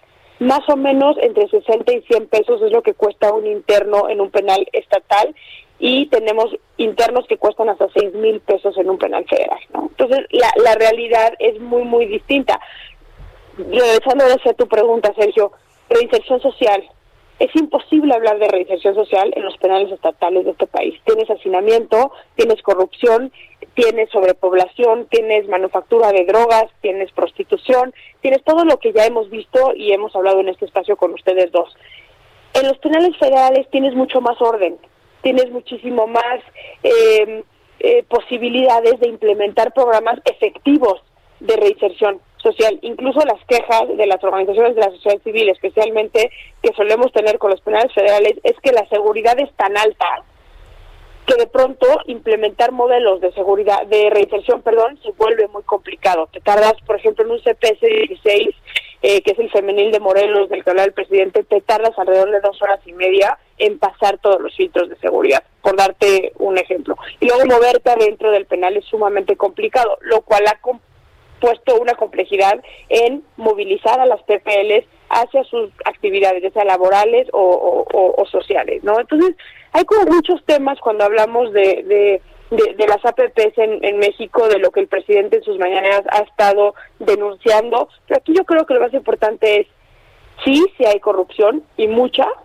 tiene que haber nombres eh, tanto de empresarios como de personal que estuvo al mando eh, en los sexenios pasados y en los actuales, y se tiene que dar una explicación de si se van a rescindir esos contratos, en qué condiciones, porque otro factor que tenemos que considerar es que México no tiene ni el personal, ni la tecnología, ni el personal este técnico, administrativo y, de seguridad para administrar solos esos centros. Eh, Perdón, Lupita, sí. Sí, Saskia, ¿qué, qué, qué tipo de, de servicios se prestan a través de estos contratos?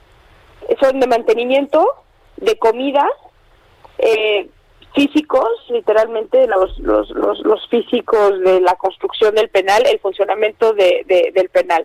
Todo lo que tenga que ver con seguridad, eh, contacto con las personas privadas de la libertad, llaman criminólogos, psicólogos, directores del penal, eh, son de parte del gobierno.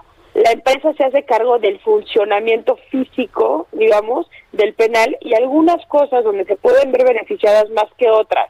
Las empresas son en la comida y en las naves penitenciarias y de industria penitenciaria que tienen adentro de la cárcel. ¿Qué significa esto, Lupita? Cuando construyen estos centros, magnocentros, construyen también naves. Adentro como lo mandata el artículo 18 constitucional, el que las personas privadas de la libertad trabajen es una obligación. Entonces lo que hacen es meten empresas. Te voy a dar ejemplos. Eh, no voy a dar nombres, pero sí es decir una empresa que hace balones de fútbol, por ejemplo. Pues los, las personas privadas de la libertad pueden ser quienes cosen, digamos, los balones de fútbol. Eh, todo lo que tiene que ver con hacer jeans, por ejemplo. Se meten esas fábricas y tienen a las personas privadas de la libertad trabajando. Entonces, de alguna manera también ahí es un negocio para estas empresas que, le meten.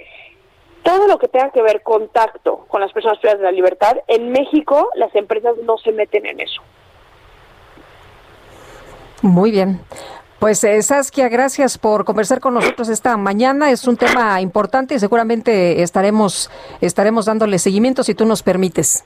Lupita, quiero reiterar que hay contratos que están inflados hasta un 1.500% es un tema de corrupción delicado y es importante que no soltemos el dedo de este tema. Gracias por, ayudarnos a, visibilizar.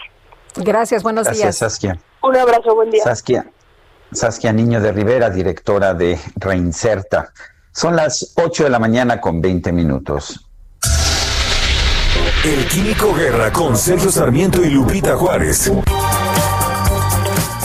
Químico Guerra, ¿cómo te va? Buenos días. Buenos días, Sergio Lupita. ¿Saben qué es el hidrógeno verde? No. No. Pues es el hidrógeno producido. no, el hidrógeno es incoloro, pero se le llama hidrógeno verde, es, una, es un nuevo término desde el punto de vista energético, al hidrógeno que se produce sin estar contaminando con energía para la producción del mismo. Pues resulta que la empresa Siemens, esta gran empresa de energía, ha eh, decidido invertir un total de 120 millones de euros en los próximos cinco años para el desarrollo de una solución integrada para los aerogeneradores offshore, los generadores que están en el mar, capaz de producir directamente este hidrógeno verde, hidrógeno que no causa contaminación. Eh, esta eh, va a ser posible a través de integrar un electrolizador a un aerogenerador eólico marino. ¿Qué significa esto? El aerogenerador que está produciendo electricidad va a estar conectado a un aparato que con esta electricidad va a separar el hidrógeno del agua de mar para producir gas hidrógeno que puede ser conducido a través de las redes de gas natural y que puede servir también para la movilidad. Es eh, el elemento más pequeño del universo, el hidrógeno, y por lo tanto su combustión produce únicamente agua. Es el combustible más limpio que existe y esto va a ser posible a través de eh, un, acoplamiento de eh, electrolizadores que se está desarrollando por parte de esta gran empresa Siemens que puede resistir perfectamente el entorno marino durante más de 20 años. eh, se va a adaptar inicialmente, este es un anuncio que es nuevecito, este es Lupita, el aerogenerador más potente del mundo, que es la turbina SG-14, que fíjense, tiene una potencia nominal de 14 megawatios, 14 millones de watts, un solo aerogenerador para integrar el, electrolizador y esto puede producir toneladas de hidrógeno en un solo día, precisamente usando toda la energía del eh, aerogenerador para el electrolizador. Ya no va a producir electricidad para meterlo en una red eléctrica, el aerogenerador, sino que se va a producir hidrógeno. ¿Por qué es importante? Porque es la manera de almacenar la energía intermitente que tienen los aerogeneradores y que eso también se puede traducir después para la energía fotovoltaica, que es uno de los eh, temas verdad que se han estado usando de que como es intermitente no se puede almacenar la energía y por lo tanto eh, no son confiables, lo cual es una tontería porque ya existen los sistemas precisamente para hacerlos confiables, por eso existe tanto uso de la energía eólica y fotovoltaica. Pero este avance importante, Sergio Lupita, de tener un electrolizador conectado a un aerogenerador directamente para producir hidrógeno de agua eh, del mar es un avance verdaderamente extraordinario. Lo comento porque hay gobiernos, hay algunas personas que piensan que podemos regresar impunemente a la cuestión de los combustibles fósiles y esto pues definitivamente no es la dirección en la que ve el mundo, sino esta que se está marcando a través de esta investigación de cómo hacer cada vez más limpia la electricidad, más limpio el uso de combustibles para la movilidad en el mundo, Sergio Lupita. Muy bien, Químico Guerra, muchas gracias, muy buenos días, gracias por traer las otras noticias. claro que sí, Lupita, Sergio, muy buenos días. Bueno, son las 8 de la mañana con 24 minutos. Regresamos en un momento más. 15 muchachas, Dios mío, ¿qué pasó? Nadie quiso ensayar vals, puro arrimes de paca, de cachete y vamos a ir. El día del baile llegó, la vecindad se llenó. Damas de pura tafeta, ellos de etiqueta, guarache y mechón. Hay espergencia por Dios Sergio Sarmiento y Lupita Juárez quieren conocer tu opinión, tus comentarios o simplemente envía un saludo para ser más cálida esta mañana. Envía tus mensajes al WhatsApp 5520 109647. Heraldo Radio, la H que sí suena y ahora también se escucha. Heraldo Radio. La HCL se comparte, se ve y ahora también se escucha. Continuamos con Sergio Sarmiento y Lupita Juárez por El Heraldo Radio. Jaque Mate con Sergio Sarmiento.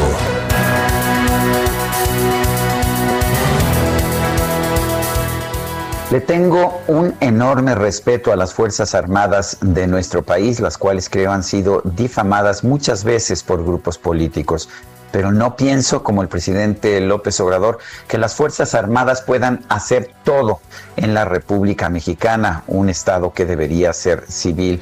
No, no pienso que deban ser constructoras de trenes, ni pienso que deban ser constructoras ni operadoras de aeropuertos, mucho menos que puedan ser unas distribuidoras eficaces de vacunas en el mayor esfuerzo de vacunación en nuestro país en toda la historia.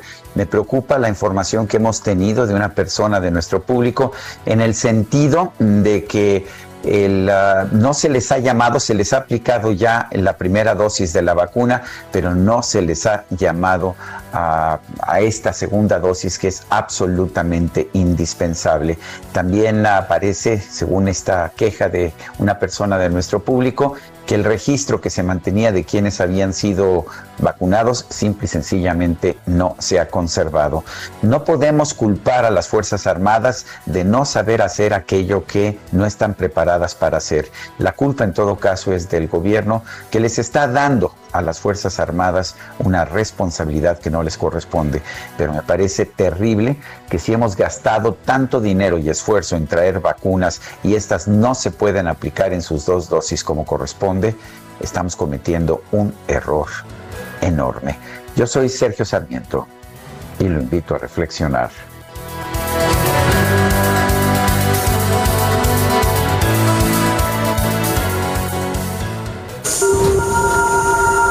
Reporte Metro con Ana Moreno.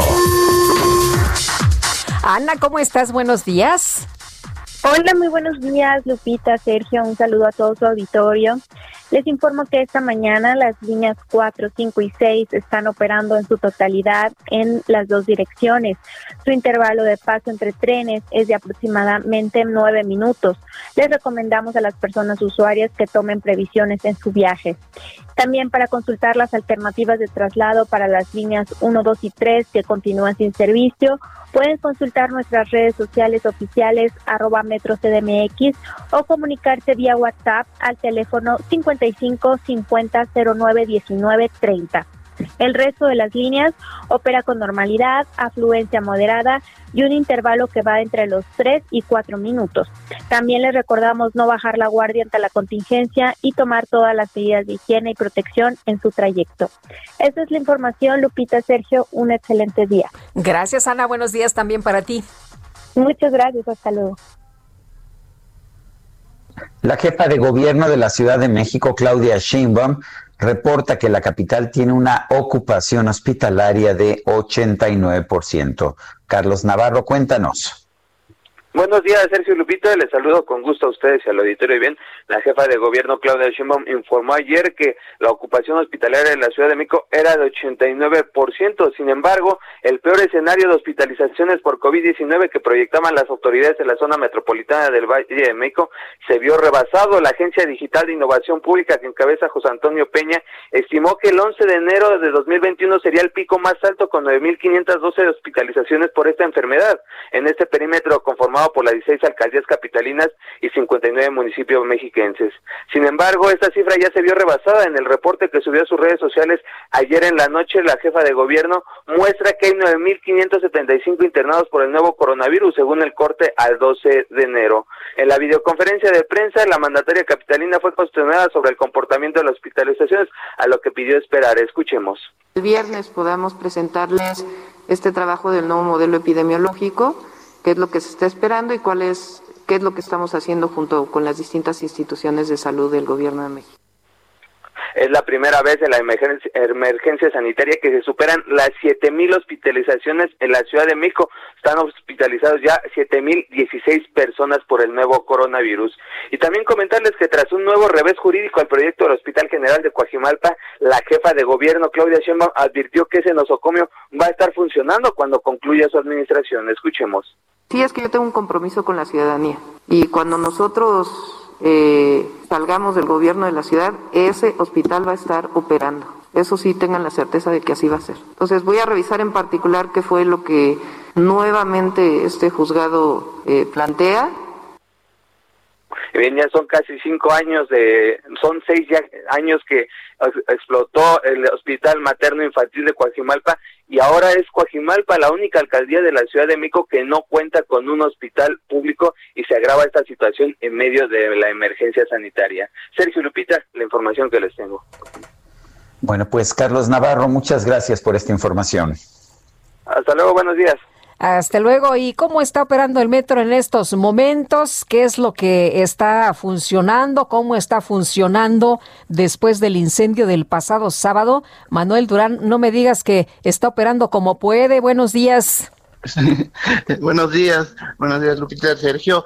Eh, pues pues sí, como puede, porque para revivir las líneas 1, 2, 1, 2 y 3 del metro, que están desenchufadas por el incendio del sábado, expertos del sistema y de la y de la Comisión Federal de Electricidad optaron por montar un puesto central eh, de control provisional antes eh, y es que eh, es, imposible rescatar el equipo siniestrado. Ahora sabemos que quedó consumido todo lo que había en cinco de seis pisos de este inmueble y precisamente la instalación de emergencia provisional, obviamente, se levanta en el patio del complejo del conjunto de Licias, afuera del edificio afectado. Hasta ayer el control provisional tiene un avance del 30% con ayuda de 200 trabajadores de la CFE.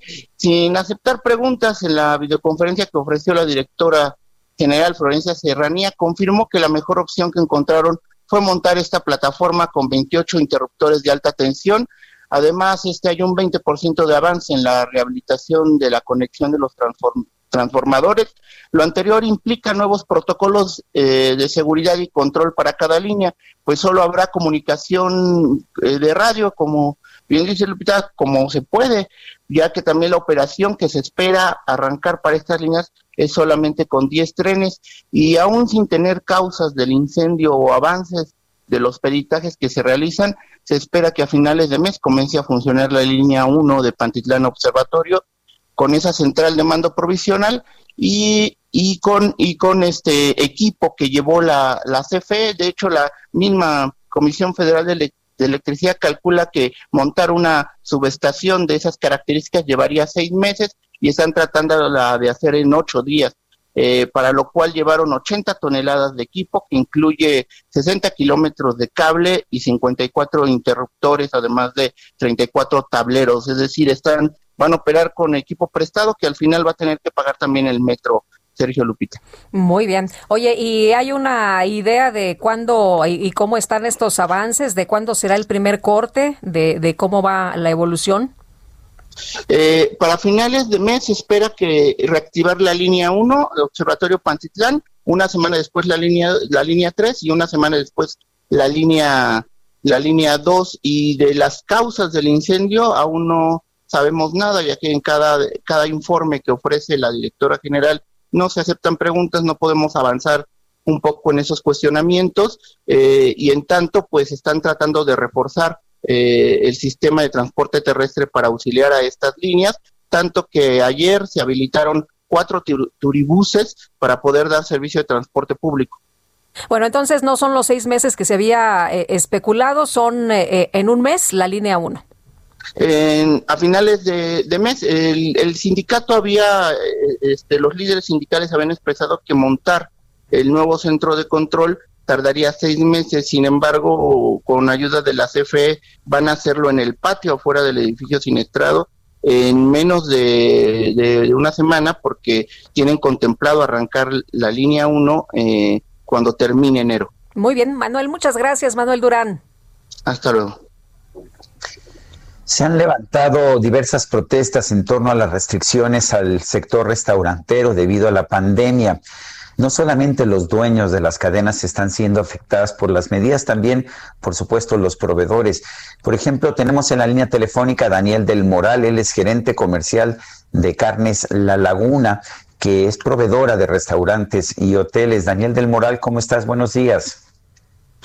Muy buenos días, Sergio. Gracias, Daniel, por tomar nuestra llamada. ¿Qué tanto han sido afectados ustedes por este cierre de restaurantes y hoteles? Mm, definitivamente ha sido muy fuerte. Nosotros le, vendemos a, diferentes cadenas, cadenas restauranteras y hoteleras. El grado, y no, no quiero hacerlo este, exagerado, pero en realidad eh, nuestras ventas han bajado entre un 75 y un 80%. ¿Qué, qué, ¿A qué conlleva esto? Que definitivamente, pues la empresa eh, ha tenido que, que, bajar su, su plantilla de, personal. Eh, eh, hemos en algunas veces de, forma voluntaria percibir nuestro sueldo al 50%. Esto fue en el primer, el primer semáforo rojo que existió. Ahorita pues ya estamos desarmados, definitivamente. Eh, es una cadena, porque sí, efectivamente, los restaurantes, sus, empleados, pues están eh, ahorita padeciendo esa, esta situación. El problema es que el proveedor, y sobre todo la cadenita que se va haciendo, nosotros eh, hacemos todo el procedimiento, somos comercializadores. Entonces, desde la, desde la venta, nosotros también tenemos proveedores de, alimentos. el ganado tenemos que reducirlo al máximo y lo que nos quedó, pues tenemos que alimentarlo. Se nos está, se, nos está haciendo una, una bola de nieve en, la parte económica. Eh, Daniel, ¿cómo ve usted la situación esta de el arreglo al que ya llegaron, por lo menos aquí en la Ciudad de México, los restauranteros? ¿Esto viene a aliviar un poco la situación de ustedes y en otros estados cómo están las cosas? Sí, al momento que permitan el, poder consumir dentro de los establecimientos es importante. Sabemos y entendemos la situación de la, de la pandemia, pero si no nos permiten en algún restaurante, y, es muy sencillo, yo me quiero comer un corte eh, en una mesa donde me atienda un mesero, donde yo pueda pedir un vinito, un, eh, cualquier otro producto, un postre. Esto no lo voy a pedir a domicilio, o sea, ni voy a llegar a que me lo den para que me lo lleve a mi casa es este, los, los cortes de carne son términos, en fin. Entonces, eh, este tipo de, negocios no van a poder eh, o, no pueden con, esta, con este concepto que han manejado actualmente las autoridades. Sí necesitamos que permitan que, podamos ir a, comer a, estas, a estos negocios, obviamente con todas las medidas sanitarias, pero que nos permitan hacerlo. O sea, la verdad, eh, y se los digo así abiertamente, a veces da, da, tristeza ver cómo permiten eh, que tengan puestos de tacos en diferentes lados y no son para llevar. Y uno ve ahí policías comiendo, eh, no, ni tan siquiera para llevar, están ahí comiendo, están sin ninguna medida, nada más tienen su botellita de gel y ya.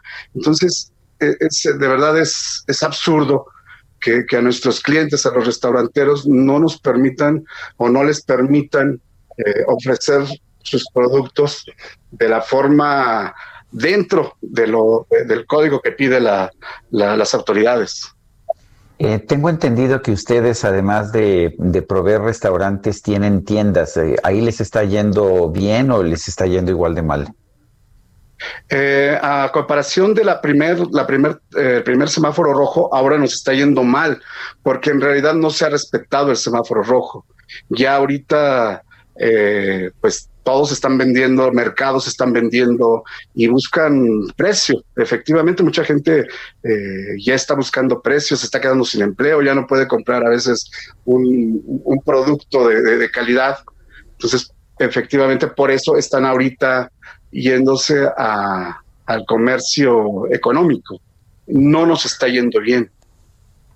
¿Esto, ¿Esto significa, esto del comercio económico significa el comercio informal? El comercio informal, efectivamente, efectivamente. Bueno, bueno, pues yo quiero, yo quiero agradecerte, Daniel del Moral, gerente comercial de Grupo Carnes La Laguna, proveedora de restaurantes y hoteles. Gracias por haber conversado con nosotros. Al contrario, gracias por la oportunidad que nos dieron, Sergio.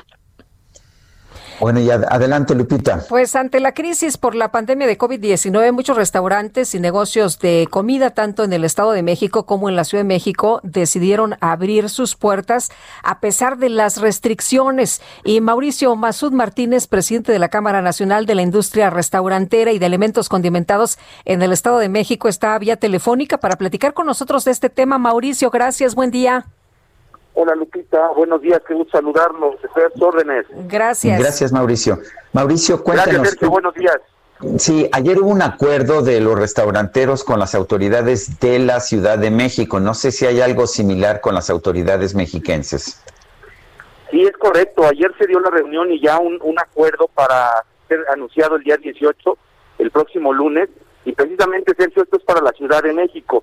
En nuestro caso, en el Estado de México, tenemos una reunión el día de hoy a las 7 de la noche, en donde estamos muy confiados en poder también llegar a un buen acuerdo para poder reactivar nuestras unidades de negocio, Sergio. Eh, Mauricio, ¿esto significaría que también podría eh, caber la posibilidad de que el 18 ya estarían abiertos los locales, ya estarían abiertos los restaurantes? Es lo que estaríamos esperando. ¿eh? La verdad, ayer, mira, fue una, una buena señal lo dado en la Ciudad de México, definitivamente, sin duda alguna el que se haya llegado ya a un acuerdo con una posible fecha, que era lo que buscábamos. Nosotros lo que estábamos pidiendo ya era una fecha cierta para poder planear y poder ya reactivar la, este, las actividades. Entonces, estamos esperando una respuesta similar y veremos qué pasa, ¿no? A las 7 de la noche en nuestra reunión. Eh, Mauricio, en, en la Ciudad de México se llegó a un acuerdo de permitir la apertura, pero nada más en terrazas y zonas abiertas. ¿Es suficiente? ¿Esto ayuda realmente? En definitiva, no, Sergio, y eh, hablando del Estado de México, vemos muy complicada esa medida. Nosotros como Estado de México somos 125 municipios. Eh, la Ciudad de México tiene algunas zonas específicas como la Condesa, Polanco, eh, la colonia este, norte, la, Roma Norte, perdón, eh, donde pudiera funcionar de alguna manera, aunque no, no creo que sea suficiente, de verdad. Entonces eh, nosotros estaremos buscando condiciones diferentes. Ya se las hicimos saber al gobierno del Estado México a través de un oficio que metimos como Canirac eh, del Estado de México el día 7 de enero. Entonces sí, definitivamente son otras las condiciones en las que tendríamos que empezar a, a trabajar y sobre todo porque en estas nuevas etapas que nos están presentando no hay una fecha determinada de pasar de la etapa 1 a la etapa 2. Entonces tenemos que arrancar con reglas de operación que nos permitan al menos estar eh, operando un mes, un mes y medio sobre estas condiciones.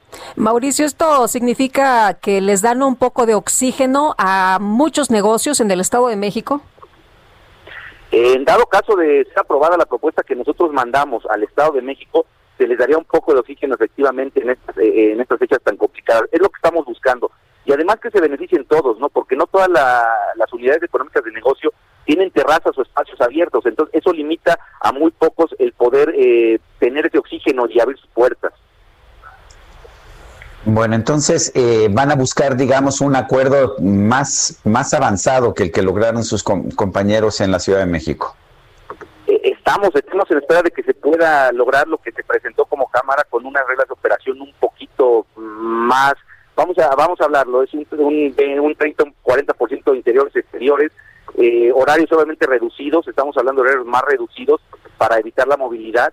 Eh, sin embargo, sí, sí no nos gustaría que se especificara solamente en espacios abiertos o terrazas, porque insisto, no todos cumplen con esa con esa opción para poder tener ese oxígeno que comenta Lupita Sergio. Muy bien, Mauricio, muchas gracias por conversar con nosotros esta mañana. Muy buenos días. No, les agradezco a ustedes, les mando un fuerte abrazo, gracias. Otro abrazo, hasta luego. Buenos días, Mauricio Mazud Matrines, presidente de la Canirac en el Estado de México. El Tribunal Federal de Justicia Administrativa anuló ayer un crédito de 16.1 millones de pesos que el Servicio de Administración Tributaria del SAT pretendía cobrar a Elba Ester Gordillo. Esta es la segunda decisión en unos cuantos días del Tribunal Federal de Justicia Administrativa a favor de Elba Ester Gordillo para evitarle el pago de impuestos por se fue por ahí la, la comunicación, ¿verdad? Con, con Sergio Sarmiento. Vamos a tratar de restablecerla en un momento más. Y bueno, pues eh, como, como dicen por ahí, cero y van dos para el Bester Gordillo, mi querido Sergio. Ahora sí ya te escuchamos. Perdón, ya sabes, aquí con, la tecnología. Bueno, pues uh, por segunda ocasión, efectivamente, el Tribunal Federal de Justicia Administrativa dictó una sentencia a favor de la maestra Elvester Gordillo. De hecho, ayer eh, determinó que anuló un crédito de 16.1 millones de pesos que el SAT pretendía cobrarle el Baster Gordillo. El 6 de enero había invalidado otro crédito fiscal de 9.4 millones de pesos esto en una votación dividida de cuatro contra tres. Según los magistrados, el tribunal no respetó las garantías de audiencia del Baester Gordillo a la hora de revisar el pago de sus impuestos correspondiente al ejercicio fiscal del 2010. Eh, los magistrados señalaron que en octubre del 2015, cuando se determinó el crédito fiscal, la maestra estaba privada de su libertad y que el sindicato se negó a entregar la información comprobatoria de sus gastos. Eh, desde el punto de vista del SAT, la parte positiva es que sí se le permite reponer el procedimiento, presentar nuevamente la acusación, dándole primero la oportunidad a la maestra Elba Esther Gordillo de defenderse. Pues qué suertudota la maestra Elvester Gordillo. Oye, y el gobierno capitalino disminuyó el 32.8% de delitos de alto impacto en la Ciudad de México durante el 2020. Carlos Navarro, nos tienes todos los detalles, te escuchamos. Buenos días, Sergio y Lupita. Les saludo con gusto a ustedes y al auditorio. Bien, en la Ciudad de México hubo una reducción de 32.8% en los delitos de alto impacto durante 2020 en comparación con el año previo pasaron de 47.749 carpetas de investigación por diversos ilícitos en 2019 a 31.157 en 2020, esto en medio de la emergencia sanitaria por COVID-19. La jefa de gobierno, Claudia Sheinbaum, en compañía de miembros del Gabinete de Seguridad y Justicia, presentó el informe de seguridad de 2020, donde destacó el trabajo del equipo, sin embargo, también reconoció el efecto de la emergencia sanitaria en los hechos delictivos. Escuchemos. Eh, los datos que se presentan aquí eh, son eh, producto de un trabajo permanente, constante del Gabinete de Seguridad. Hay una parte que pudo haber influido la pandemia, pero eh, es fundamental que se vea todo el trabajo que se está haciendo, las detenciones que ha habido, las orientaciones que no han ocurrido en ningún otro lugar del país y que son resultado de este gabinete de seguridad y delitos que han disminuido gracias a este trabajo permanente el coordinador general del Gabinete de Seguridad y Justicia enlistó algunos de los ilícitos que tuvieran una disminución. Entre ellos es el robo a pasajero en el metro, el robo a negocio con violencia, el robo a cuentaviente, el robo a transportista, el robo a casa habitación con y sin violencia, además de los de las lesiones dolosas y homicidio doloso y culposo. El titular de la Secretaría de Seguridad Ciudadana de la Ciudad de México, Omar García Harfush, informó que como parte de su plan de trabajo para este 2021, que consiste en ocho puntos clave, se enfocarán en combatir principalmente cinco delitos. Son el homicidio doloso, el robo de vehículo con violencia, el robo de vehículo sin violencia, el robo a, pasajero, conductor con violencia, el robo a casa, habitación con violencia. Escuchemos. Esto no quiere decir que vayamos a dejar la atención de otros delitos. Tenemos otro delito que no está aquí, eh, mencionado, pero que continúan los operativos o varios delitos que continuarán los operativos que han tenido buenos resultados, como es el robo a transporte público, que no deja de ser una prioridad para el gobierno de la Ciudad de México, pero es un, son operativos que han dado resultados, que dieron resultados en el 2020 y que continuarán. De igual manera, robo a cuentaviente o, o varios delitos más. El jefe de la Policía Capitalina informó que parte del plan para este año también es mejorar el equipamiento. Es por ello que adquirieron chalecos antibalas, radios, entre otras herramientas para los policías capitalinos. Sergio Lupita, la información que les tengo. Muy bien, Carlos, muchas gracias. Muy buenos días. Hasta luego, buenos días. Hasta luego, muy buenos días. Y tenemos que hacer una pausa y regresamos de inmediato.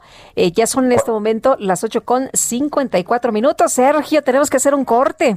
Vamos pues al corte y regresamos un momento más. Guadalupe Juárez y Sergio Sarmiento estamos en el Heraldo Radio. El día del baile llegó, la vecindad se llenó. Damas de pura tafeta, ellos de etiqueta, guarache y mechón. Hay espergencia por Dios, pareces un querubín Uy, qué rodillas tan prietas. Échate saliva, no salgas así.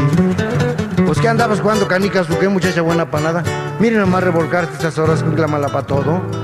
Hay tanto tiempo para revolcarse después. Tenga calma, tenga paciencia. Todo su tiempo, ¿no? Y luego viene lo que siempre.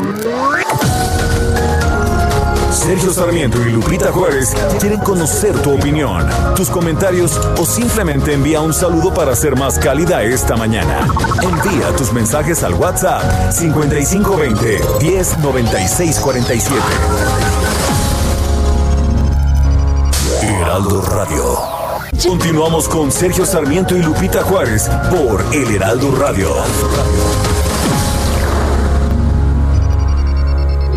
Tuve una tienda en mi pueblo, precioso lugar. Te vendía de un camote de Puebla un milagro a Zambuto. Pitos, pistolas pa' niños que hacía yo comprar. Pa' tu cruda una panza o te inflaba una llanta al minuto aros, argollas, medallas podías adquirir. Pues de todo se podía adquirir, mi querida Guadalupe Juárez. Sí, Sergio, eran tiendas muy bien surtidas por lo que estamos escuchando, estos tendajones. La tienda de mi pueblo, esto era antes que, pues que las de cadena de ahora, ¿no? Pues sí. antes, tenemos... antes del tratado. Oye, tenemos mensajes efectivamente. Y Adelante. Dice una persona, buenos días, Sergio Lupita, soy Jesús Díaz de Azcapotzalco y me gustaría que pusieran la tienda de mi pueblo. Pues ahí está, ahí está. Usted nada más pida a don Jesús y mire, se le concede de Chavita Flores un canto a la nostalgia y descripción fidedigna de las misceláneas, estos negocios que tenían de todo y en todo ayudaban y que ahora están en extinción. Dice la maestra Claudia Álvarez Cuesta, buenos días. Muy preocupante el comentario de los médicos a los que no han llamado para la aplicación de la segunda dosis. Pueden preguntar si les han llamado a otros trabajadores de la salud, si ya los llamaron para la aplicación de la segunda dosis. Gracias y felicidades por el programa. Buenos días, Lupita y Sergio. Estaría bien que metieran a la cárcel a Trump para que sea un ejemplo para México, ya que los presidentes y sus cómplices de que tanto han saqueado a nuestro país, porque hasta ahorita no pasa nada, y así los metieran a la cárcel también. Saludos del señor Roberto Hernández. Pues son situaciones diferentes, son países diferentes. Y dice otra persona, Alejandro Cruz de Atizapán, ocho días una persona fallecida, daños enormes y cuantiosos en el metro y ninguna persona culpable. Esto es la diferencia de la cuarta y dijo que y digo que son iguales o peores. Saludos. Muchos saludos. Y el presidente Andrés Manuel López Obrador afirmó que los jóvenes que están encontrando en las fosas de Guanajuato pertenecían a grupos de la delincuencia organizada y participaron en enfrentamientos graves problemas de desintegración en las familias, el abandono a los jóvenes, el que los jóvenes se fueron eh, desarrollando, se fueron creando eh, sin eh, tutela, los que pierden la vida en los enfrentamientos, la mayoría jóvenes. Están encontrando lamentablemente fosas y todo indica de que son jóvenes los que están ahí. En el caso de, de Guanajuato. Bueno, pues llama mucho la atención esta declaración del presidente que señala que pertenecían a grupos de la delincuencia y participaron en enfrentamientos. ¿Te acuerdas, Sergio, de, bueno, me, me acordé de dos casos, por ejemplo, el de San Fernando, que eran personas que no estaban ligadas a la delincuencia, ni al narcotráfico, ni al crimen organizado, eran personas trabajadoras, muchos de ellos que querían pasar al, otro lado.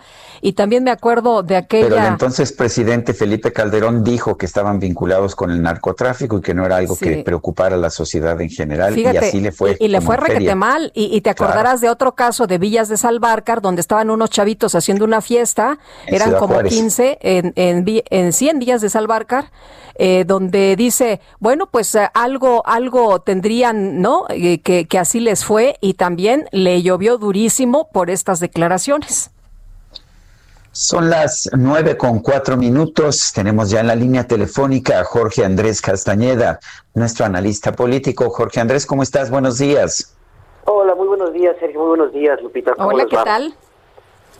Muy bien, aquí, gracias. Pues un saludo a ustedes y a todo el auditorio. Me gustaría platicar hoy brevemente sobre el mismo tema del que escribes hoy, Sergio, sobre eh, las cifras de empleo que empezamos a tener. Todos sabemos que el año pasado fue muy malo para la economía. Quizá no se cumplieron los pronósticos más catastróficos, pero veremos eso a fin de mes cuando el INEGI publique sus datos. Pero podemos empezar a hacernos una idea de los efectos sobre el empleo formal con las cifras que publica el Instituto Mexicano del Seguro Social.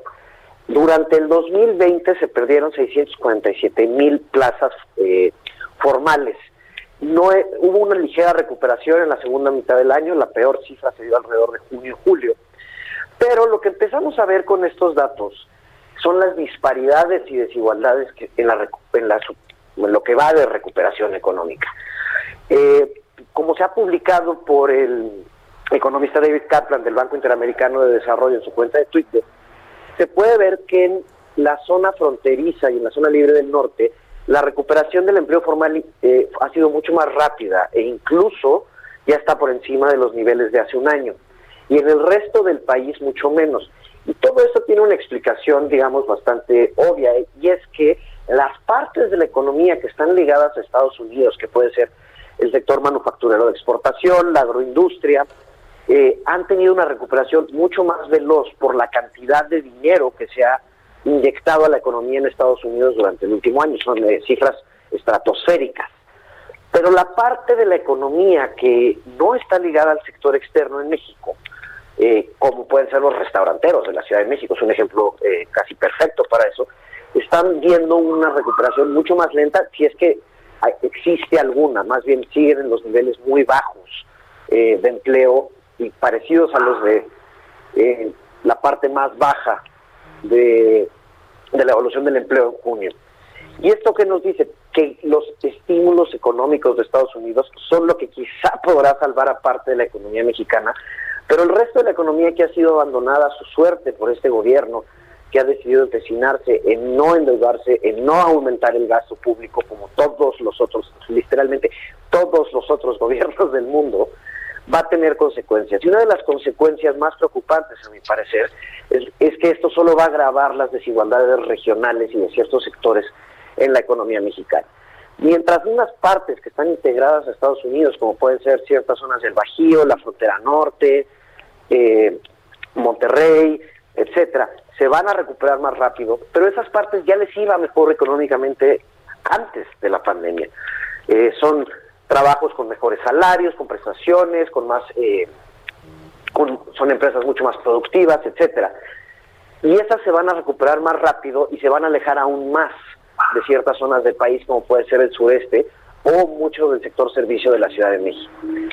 Para un gobierno que ha planteado que la desigualdad es una de las principales problemáticas del país, con el cual por lo menos yo tiendo estar totalmente de acuerdo, es muy, pues digamos, paradójico que su política económica lo único que va a lograr al final de esta crisis es aumentar estas desigualdades.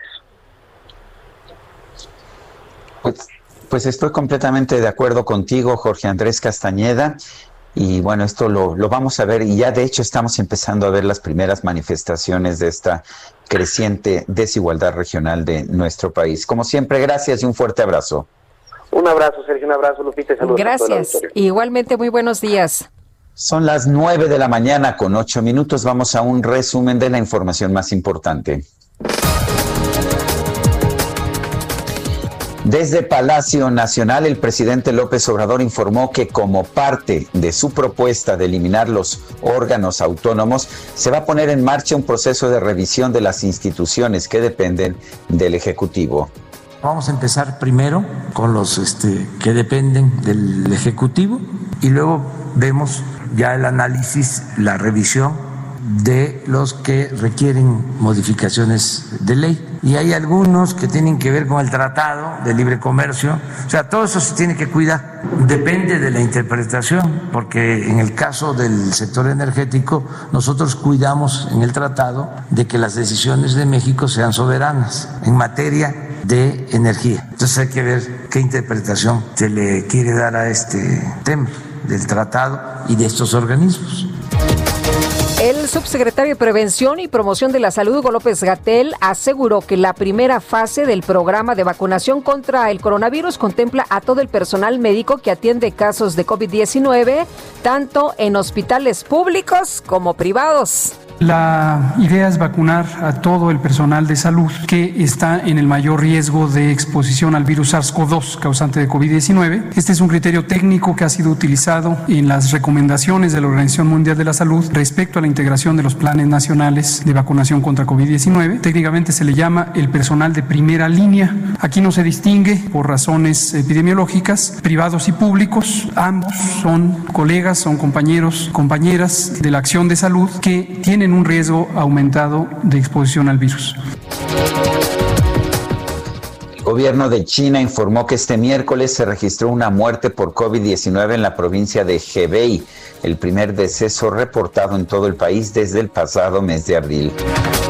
El Metro de la Ciudad de México informó que junto con la Comisión Federal de Electricidad comenzó la instalación de un puesto central de control provisional para las líneas 1, 2 y 3 del sistema.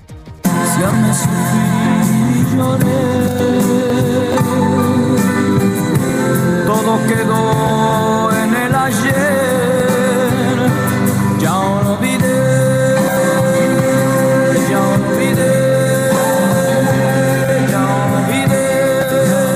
fíjese que se ha hecho tendencia en redes sociales el caso de Stefan Thomas es un programador de San Francisco quien en 2011 recibió 7 mil bitcoins por hacer un video explicando el uso de esta moneda virtual. Pero como pues no tenían tanto valor estas monedas, dejó todo en su cuenta y se olvidó de ella. Recientemente se percató de que el valor actual de estos bitcoins asciende a 240 millones de dólares, pero hay un pequeño problema. Ya se le olvidó la contraseña para acceder a su dinero y además la plataforma solamente le permite dos intentos más para recuperar los bitcoins. Si no, la cuenta podría quedar bloqueada y se perdería todo lo que contiene, como la ves. No, qué barbaridad, no, hay que aprenderse esto, es importantísimo, Sergio, porque si no, imagínate, nos volvemos millonarios y después, ¿cómo recuperamos este dinero? Así es.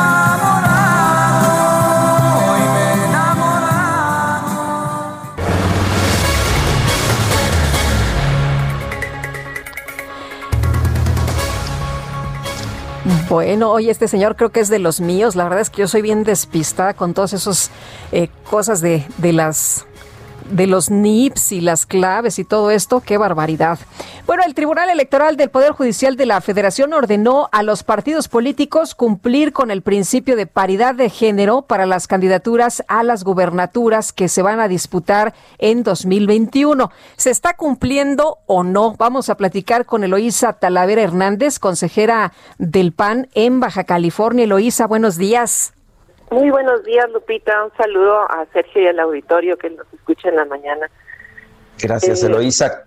Cuéntenos, ¿cuál es la situación allá en Baja California?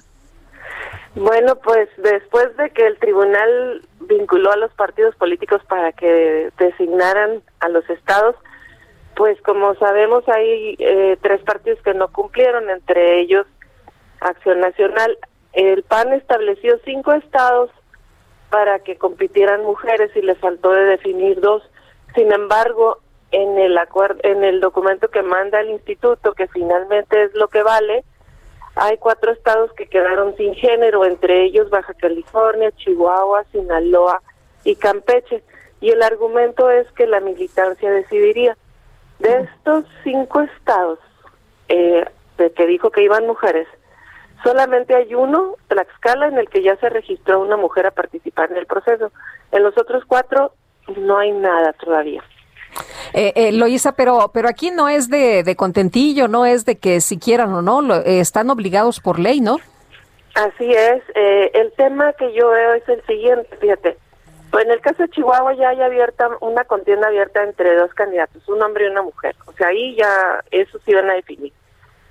Pero en el caso de Baja California, por un lado el CEN deja sin género el Estado y por otro lado se firma una alianza en lo local donde dicen que van por mujer. El tema es que queda ahí una ambigüedad y dejan una rendija abierta con la posibilidad que les brinda la posibilidad de no cumplir, de no cumplir que haya mujeres.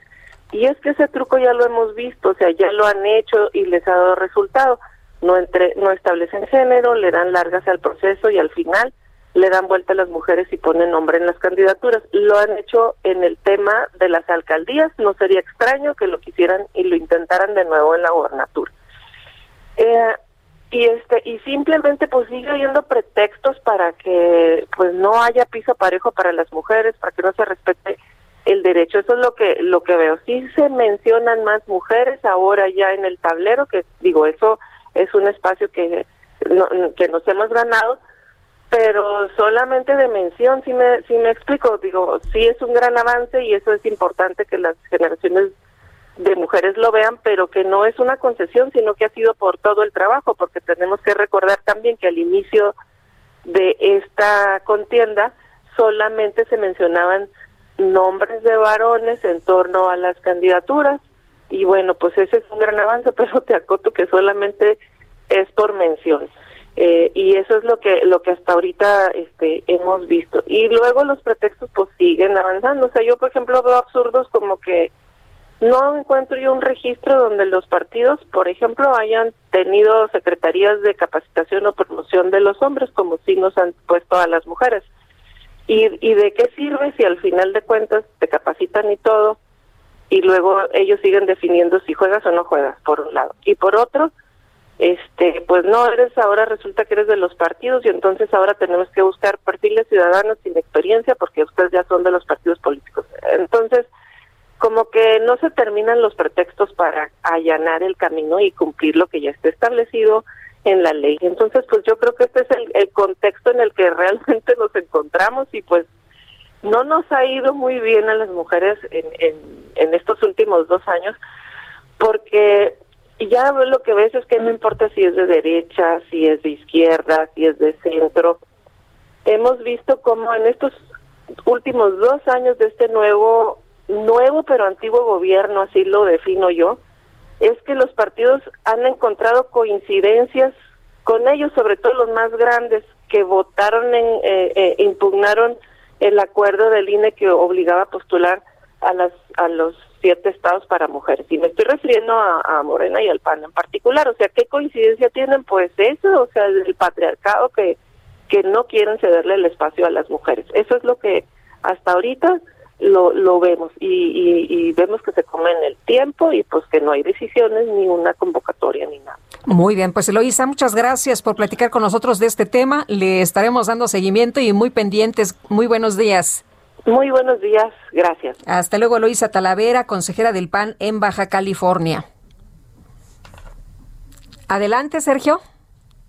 Movimiento Ciudadano entregó ya formalmente al Instituto Nacional Electoral la plataforma electoral 2021. Clemente Castañeda es coordinador nacional de Movimiento Ciudadano. Clemente, buenos días. Muy buenos días, Sergio, para ti, para todo tu auditorio. Saludos a Lupita también. Gusto Hola, ¿qué tal? Eh, Clemente, cuéntanos, ¿qué, ¿qué incluye esta plataforma electoral? Pues es una plataforma muy amplia que cuyo propósito central, diría yo, es, eh, por un lado, eh, proteger y fortalecer el ejercicio de los derechos de las mexicanas y los mexicanos, y por otro, tratar de fortalecer las capacidades institucionales del Estado democrático. Tanto las libertades, los derechos, como el Estado mexicano, pues está bajo fuego en este momento, y Movimiento Ciudadano ha dicho, eh, no de ahora, sino desde hace mucho tiempo, que lo que necesitamos es quitarnos las ataduras del pasado, y pensar sobre todo en el futuro. Nosotros hemos adoptado el concepto de evolución mexicana justamente para tratar de compartirle a las personas que México no puede estar destinado a seguir gobernado entre los malos y los peores, es decir, entre quienes hoy gobiernan con la visión del pasado y los partidos que ya le fallaron a México y que pues lo que van a hacer seguramente es reeditar esas recetas que ya le fallaron a México.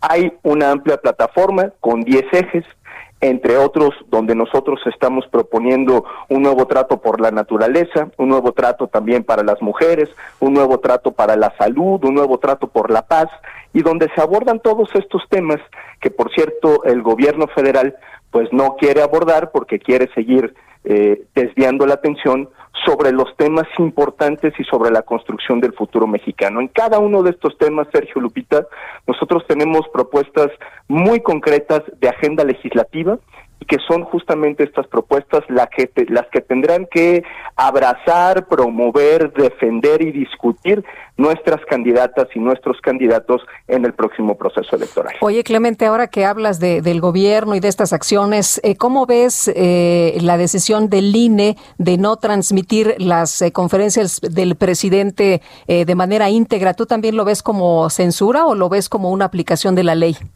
A, ver, yo, yo creo que justo la discusión de los últimos días eh, ilustra mucho lo que estoy diciendo.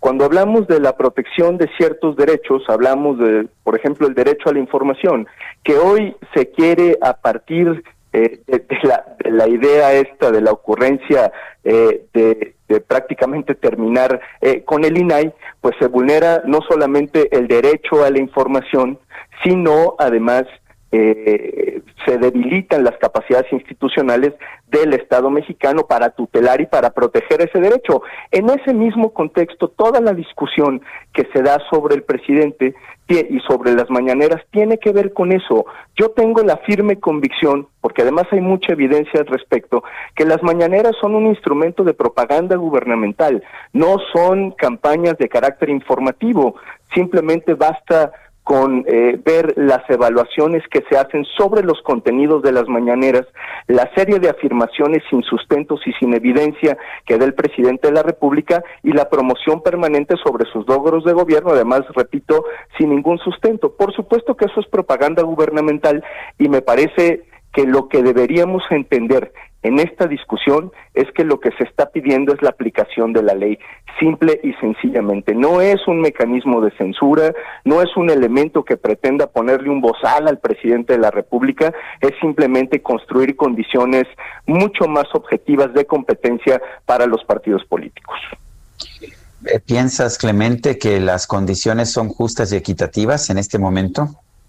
Bueno, yo creo que a juzgar por lo que está diciendo el INE y por eh, justamente esta amplificación de los mensajes del presidente de la República, por la manera en la que él pretende intervenir en el proceso electoral, me parece que no hay en este momento esas condiciones, Sergio. Podrían ser mucho mejores condiciones de eh, mayor respeto a la diferencia, eh, de mejores condiciones de equidad para celebrar una contienda electoral tan importante como lo que vamos a vivir en unos meses.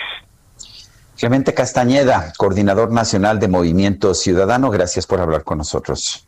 Muchas gracias, Sergio. Muchas gracias, Lupita. Muchos saludos al auditorio. Hasta luego. Saludos, buenos días. ¿Y se acuerda usted de, de, la niña Fátima? Bueno, pues la Fiscalía General de Justicia de la Ciudad de México detuvo a Luis N., el padre y responsable de agresión sexual en contra de esta niña de apenas nueve añitos. El padre de esta pequeña fue detenido bajo el cargo de abusar sexualmente de esta menor. Agentes de la Fiscalía General de Justicia de la Ciudad de México lograron la aprehensión de Luis N., el papá, sí, el papá de la niña que fue secuestrada y asesinada casi un año. Las autoridades lo acusan por abuso sexual agravado a menor de nueve años. El sujeto ya está en prisión y en espera de un juicio y posible sentencia. Son las nueve con veintitrés minutos. En otros temas, eh, un grupo de familiares de una joven que murió por una infección durante una cirugía en el hospital, en un hospital de Cuautitlán Izcalli. Fíjese usted, le dieron una golpiza al médico que realizó la intervención. Cámaras de seguridad del Hospital San Rafael, que se ubica en el kilómetro 43 de la autopista México-Querétaro, captaron el momento en que el médico es atacado por cuatro hombres que lo sacan del centro médico me sacan prácticamente del quirófano a patadas, a golpes. Primero me bajan entre dos, cuando bajé ya había un tercero, luego otro sujeto. Me sacan de la clínica a golpes, a amenazas, es lo que explicó el cirujano José Navarro. Y bueno, pues estos uh, acontecimientos eh, han sido pues cuestionados, por supuesto. Imagínate. Eh, no, qué barbaridad. Darle una golpiza al médico porque pues tu paciente muere por una infección. Pero te acuerdas, Sergio, que desde el principio esto que le echaban cloro a las enfermeras, las golpeaban, no los dejaban subir ni siquiera al, al camión, en fin, eh, qué tristeza. Son las nueve de la mañana con 24 minutos. Guadalupe Juárez y Sergio Sarmiento estamos en Heraldo Radio. Regresamos. Aros, argollas, medallas podías adquirir. Sergio Sarmiento y Lupita Juárez quieren conocer tu opinión, tus comentarios o simplemente envía un saludo para ser más cálida esta mañana. Envía tus mensajes al WhatsApp 5520 109647. Heraldo Radio, la H que sí suena y ahora también se escucha. Heraldo Radio, la H que sí suena y ahora también se escucha.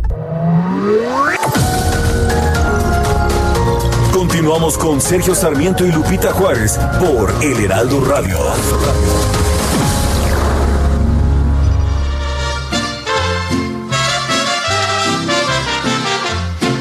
Cuando la luna se pone regrandota como una pelotota y alumbra el callejón, se oye el maullito de triste gato viuto y su lomo peludo se eriza con horror. Pero no falta quien mande un zapatazo que salga hecho balazo a quitarle lo chillón. Y en el alero del místico tejado, el gato se ha quejado cantando esta canción.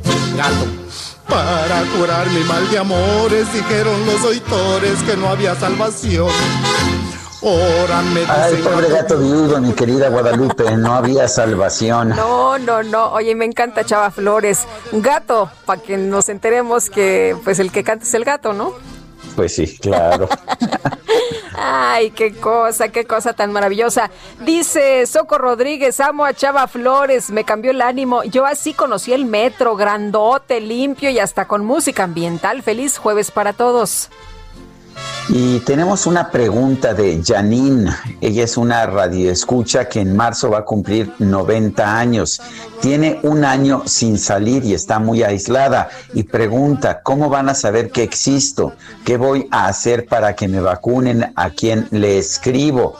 Pues uh, por lo pronto nosotros vamos a estar al pendiente y uh, si, me, si nos manda otra vez un mensaje cuando empiece la vacunación a personas de la tercera edad, nosotros la ponemos en la lista. Me, me, me, canso ganso, ¿no es así, Lupita? Pues claro que sí.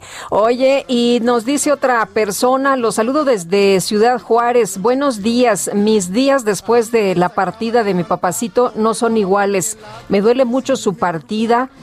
A mis hermanos, a mi madre y a mí soy médico y debo seguir eh, trabajando y dar la cara a esto. Espero mi padre me esté viendo y esté contento y tranquilo, sin sufrimiento. Cada día lo extraño mucho, pero debemos ser fuertes. Parece un mal sueño, los escucho y gracias por alegrarnos la mañana. Pues a este médico nuestro agradecimiento, nuestro abrazo solidario, Sergio. Y qué duro, ¿no? Qué duro porque seguimos enterándonos. No sé, eh, creo que, que en estos últimos días me he enterado de más personas muertas que en el último año y la verdad es que qué dolor. Sin duda que es un dolor enorme y para quienes pensaron que esto era una gripita o que no importaba gran cosa, hoy estamos viendo las consecuencias. Son las nueve con treinta y tres minutos. La micro deportiva.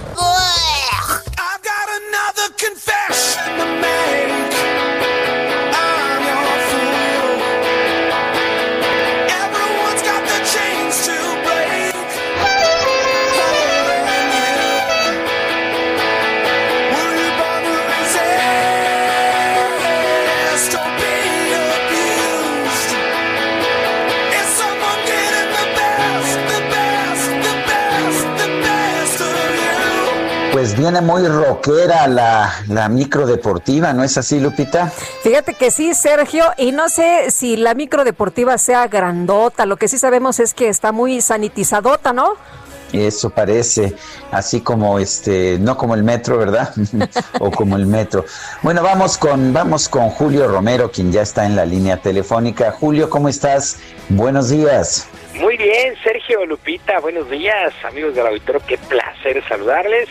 Sí, es eh, grandote, rapidote y segurote, ese es el metro, pues haga de cuenta que así está la micro y además sanitizada porque pues sí, somos implacables en eso de la sana distancia. Y como tengo otros datos. Antibacterial. Bueno, vámonos con la información deportiva. Este jueves el atacante mexicano Irving Lozano continúa enrachado con el equipo del Napoli a lograr gol y asistencia en el triunfo de su equipo 3 por 2 sobre el Empoli y de esta manera avanzar a los cuartos de final de la Copa Italiana de Fútbol. El llamado Chucky, pues eh, marcó con un disparo fuera del área un muy buen gol, un muy bonito gol. Marcó eh, la segunda anotación de ese equipo al minuto 38. Por cierto, es la novena anotación del mexicano en las distintas competencias y vuelve, vuelve a ganarse la confianza del técnico Gennaro Gatuso, que hay que recordarlo, pues tuvieron ahí ciertos roces, eh, por así decirlo, porque Gatuso acusó a, o dejó entrever que el Chucky Lozano no entrenaba de buena manera, pero los goles son amores, dicen por ahí. Bueno, en más del balompié internacional, el equipo del Santos goleó Juniors en el duelo de vuelta de las semifinales de la Copa Libertadores y con este resultado la final de este certamen será 100% brasileña. El Santos estará midiendo por el título al Palmeiras, que dejó en el camino al River Plate en esta confrontación que se dio entre Argentina y Brasil. Pues ahí los triunfantes, los brasileños con el Santos que estará enfrentando a Palmeiras por el título de la Copa Libertadores. Mientras tanto, aquí en nuestro país, los rojinegros del Atlas presentaron a su nuevo refuerzo, el atacante Milton Caraglio, quien llega después de su pase por Cruz Azul. En esta presentación oficial, Caraglio se mostró en desacuerdo con las declaraciones de los directivos de la máquina, quienes acusaron a los jugadores de falta de entrega luego de la eliminación ante Pumas en semifinales el pasado torneo. Escuchamos a Milton Caraglio.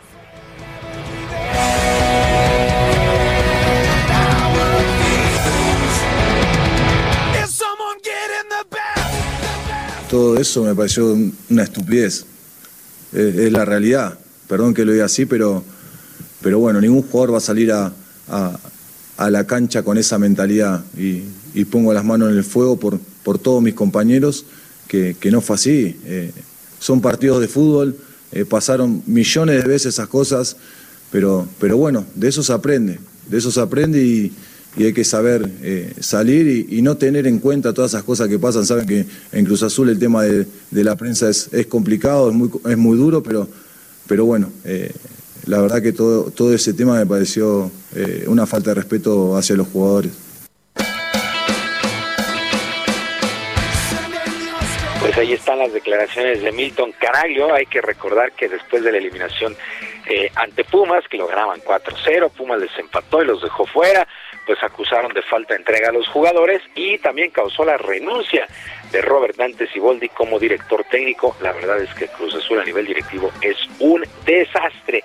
Bueno, semifinales en la Liga Mexicana del Pacífico de Béisbol. El día de ayer los tomateros de Culiacán derrotaron seis carreras por una a los Yaquis de Ciudad Obregón y los tomateros ya tomaron una importante ventaja de dos juegos a cero en estas semifinales que son a ganar cuatro de posibles siete duelos.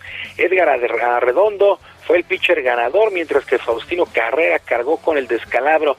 Otro equipo que también toma ventaja de 2 a 0 son los Naranjeros de Hermosillo, que en otro juegazo vencieron dos carreras por una a los Sultanes de Monterrey. Los dejaron tendidos en el terreno a los Sultanes con la carrera del triunfo en la parte baja de la novena entrada. Heriberto Ruelas fue el pitcher ganador. Jeff Johnson cargó con el descalabro. Este jueves es día de descanso y la actividad se reanuda el día de mañana en Culiacán y en Monterrey. Pues vamos a ver qué es lo que sucede porque ya las series están dos juegos a cero, repito, en favor de Tomateros y de Naranjeros. Así las cosas con la Liga Mexicana del Pacífico. Y los Rockets de Houston cambiaron a su estrella, a la estrella del básquetbol de la NBA, la llamada Barba James Harden. Pasa ahora a los Nets de Brooklyn en una mega transacción que involucró a cuatro equipos. James Harden llega a los Nets para unirse a los también estelares Kevin Durant y Kyrie Irving. Houston recibe también, o estará recibiendo, mejor dicho, a varios jugadores, además de primeras selecciones en el próximo draft. Los otros equipos involucrados en esta triangulación de negociaciones son los Pacers de Indiana y los Cavaliers de Cleveland. ¿Qué equipo ha formado eh, los Nets de Brooklyn? Kevin Durant, Kyrie Irving y ahora se incorpora James Harden uno de los máximos anotadores en los últimos años. Eh, la verdad es que es un gran equipo. Por lo pronto, en resultados que llamaron la atención en la jornada del día de ayer, los Lakers continúan arrasando, vencieron 128 a 99 al Thunder de Oklahoma, los Grizzlies de Memphis de visita 118-107 sobre los Timberwolves de Minnesota y otro equipo que ganó de visitante son los Mavericks de Dallas 104 a 93 sobre los Hornets de Charlotte, los líderes de las divisiones en el este los Bucks de Milwaukee y los 76 de Filadelfia, ocho triunfos y cuatro descalabros, mientras que en el oeste los que mandan pues prácticamente en toda la NBA son los Lakers, 10 triunfos y solamente 3 derrotas. Los Lakers de Los Ángeles, los actuales campeones de la mano de LeBron James. Sergio Lupita, amigos del auditorio, la información deportiva este jueves, que sea un extraordinario día. Yo, por supuesto, les mando abrazo a la distancia. Abrazo a esa distancia, esa sana distancia. Julio Romero, fuerte abrazo.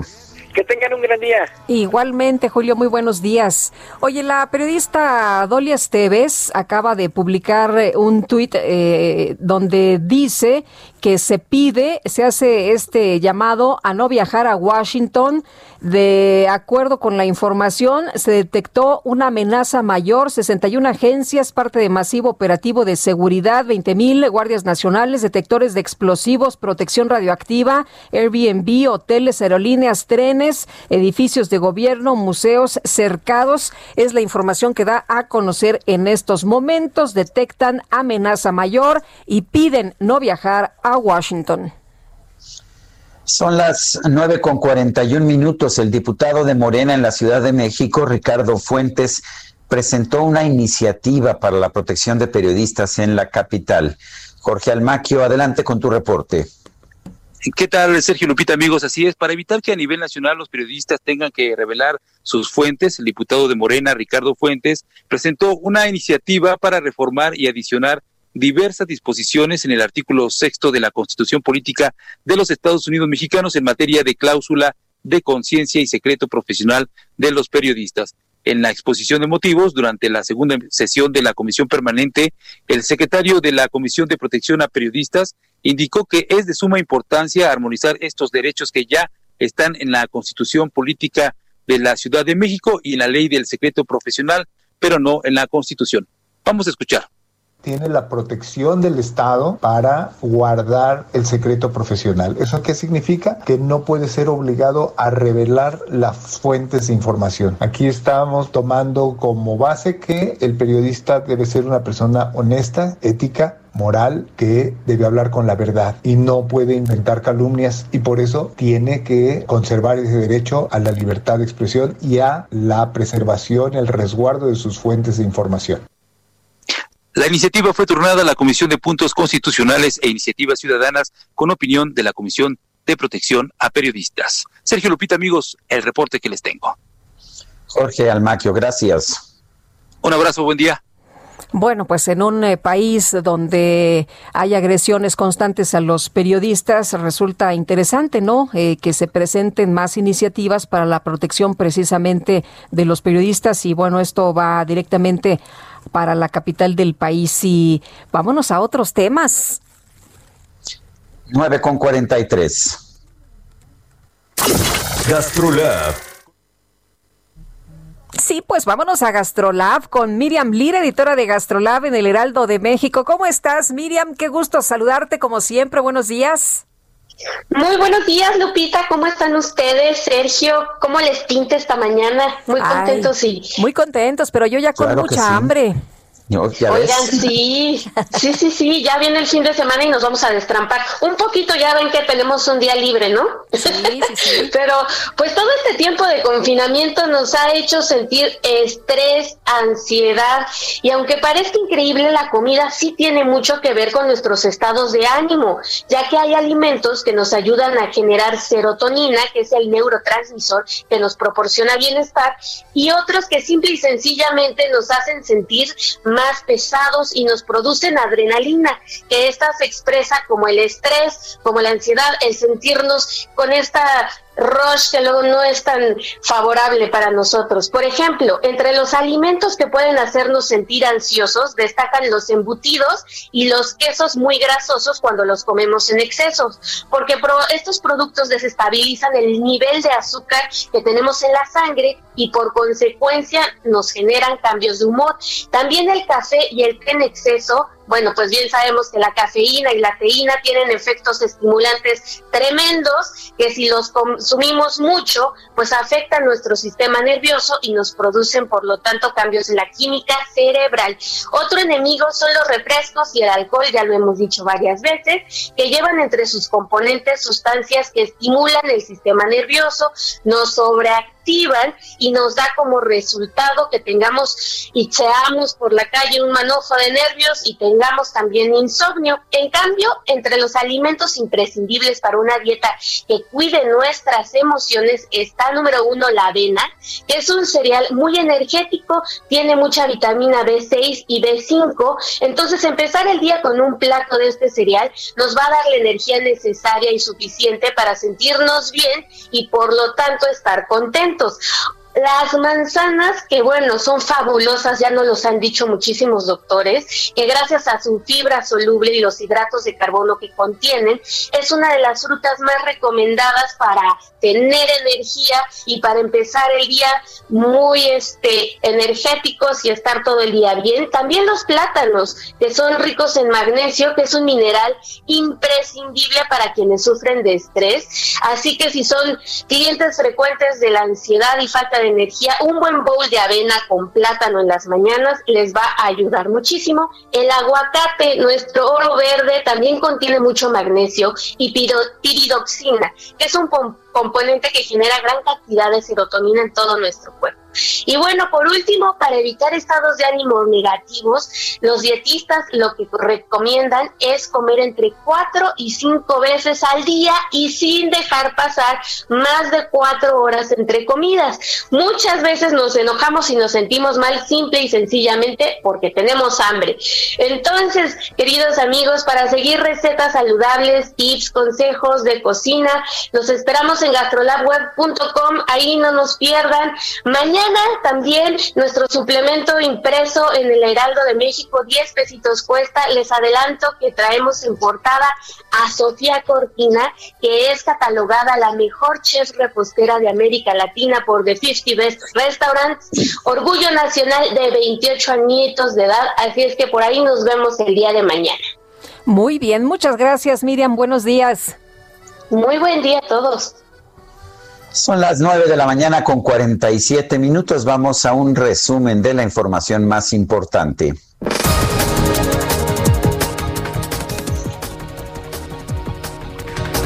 En su conferencia de prensa de esta mañana, el presidente López Obrador lamentó el asesinato del diputado local de Guanajuato, Juan Antonio Acosta Cano. Consideró que en ese estado hay una profunda descomposición social que se fue gestando durante años.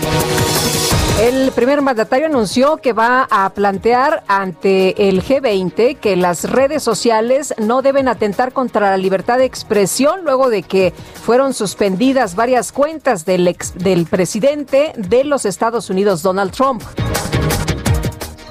El fundador de Wikipedia, Jimmy Wales, consideró que llevados por su modelo comercial, Twitter y Facebook gestionaron muy mal el tema de la desinformación relacionada con el presidente Donald Trump. Y la Organización Mundial de la Salud informó que la nueva variante del coronavirus que fue reportada por Reino Unido ya tiene presencia en por lo menos 50 países. Me encanta dibujar y pintar con pincel, cera, lápiz, da igual.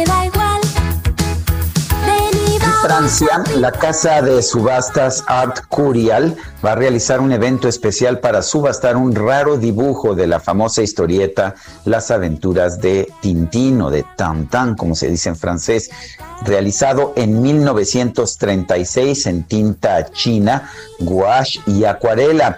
Este iba a ser la portada de la quinta entrega de la publicación, pero fue rechazado porque era demasiado costoso para reproducir a gran escala. Se espera que el dibujo sea vendido por hasta 3.4 millones de dólares e imponga un récord para el arte de libros de historietas. Purpurina, hoy le vamos a añadir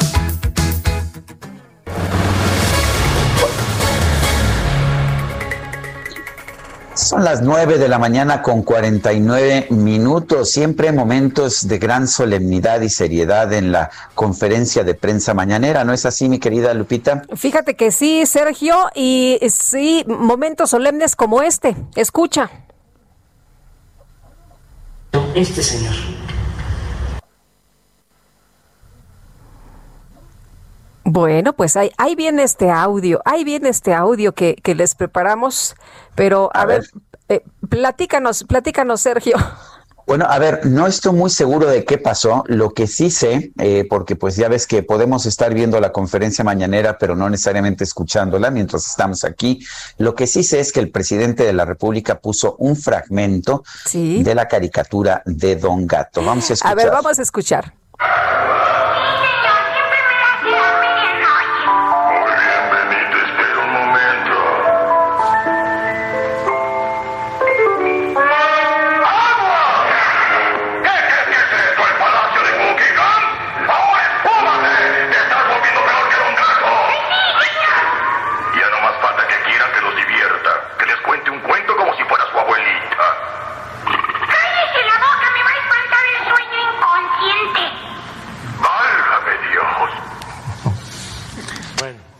Bueno, pues es que dicen que, que se metió un gato debajo de la tarima, ¿no? Donde el presidente daba ahí su, su rueda de prensa. Eh, los trabajadores pues no se sorprendieron e intentaron sacar al gato, pues para ellos es normal que estos gatillos eh, ronden ahí por todo Palacio Nacional.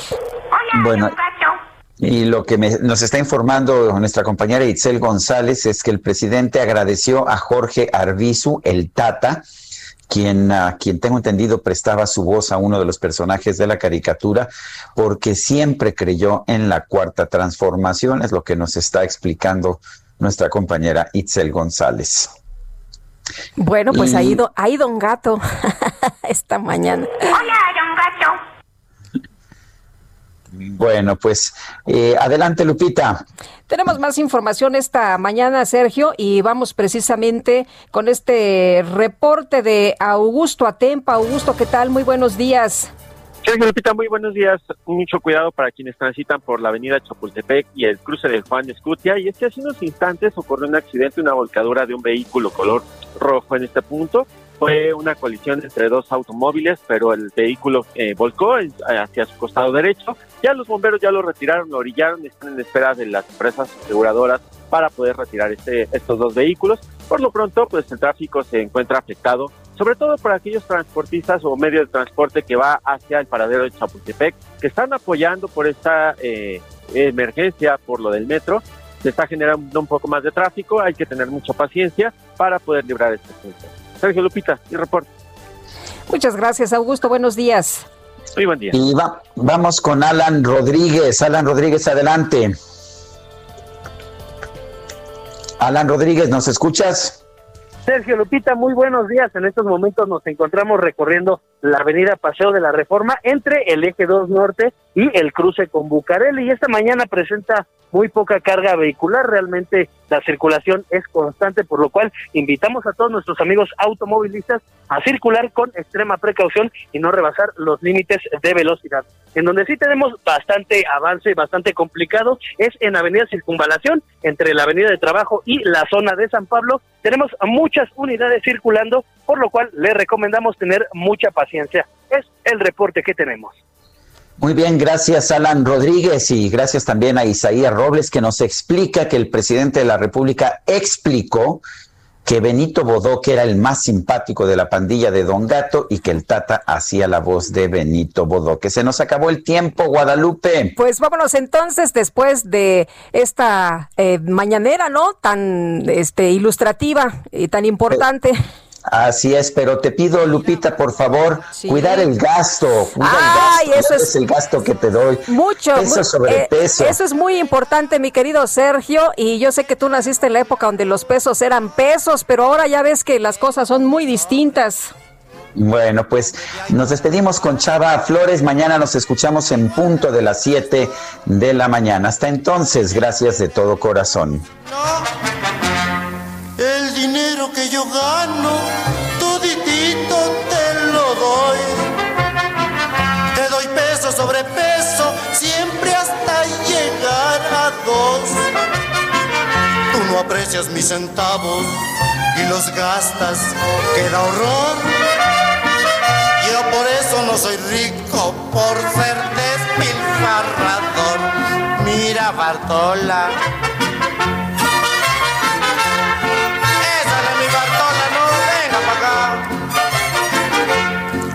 Bartola. Heraldo Media Group presentó Sergio Sarmiento y Lupita Juárez por El Heraldo Radio.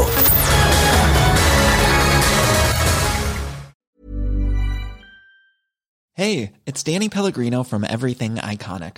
Ready to upgrade your style game without blowing your budget? Check out Quince. They've got all the good stuff shirts and polos, activewear, and fine leather goods, all at 50 to 80% less than other high end brands. And the best part? They're all about safe, ethical, and responsible manufacturing.